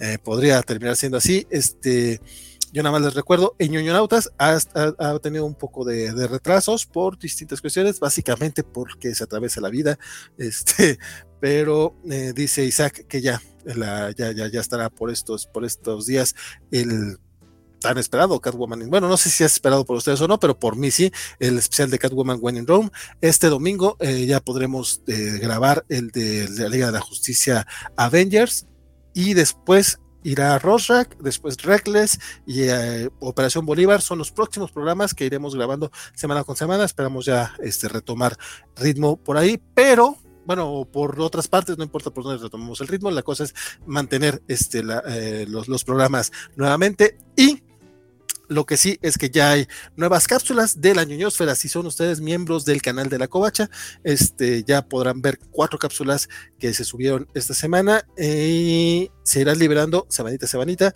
para todos, para todas las demás. Y conforme haya nuevas cápsulas de ñoñosfera, se subirán así por adelantado. Creo que también ya se subió una cápsula de Cobocho Beats que durante este mes que se van a tomar de sabático nuestros queridos amigos de gamers de la Covacha pues no importa que se van de sabático porque van a dejar este videitos grabados, entonces para ah, salir por adelantado para miembros en exclusiva, eh, no, son exclusivos, son adelanto exclusivo para miembros de la covacha, después se liberarán para todo, para todo el mundo, entonces para que los vayan ahí cachando, viendo y nos digan de qué otros les gustaría que estemos haciendo videos cortos, a ver si en alguno de estos momentos ya decido retomar mis comentarios peliculescos, que nuevamente no, no les llamaría reseñas, no les llamaría críticas, les llamaría nada más comentarios y a lo mejor los hago en, en video. Tengo rato queriendo hacer eso, pero también tengo rato, nomás tengo rato queriendo y no lo hago, no lo hago, no lo hago.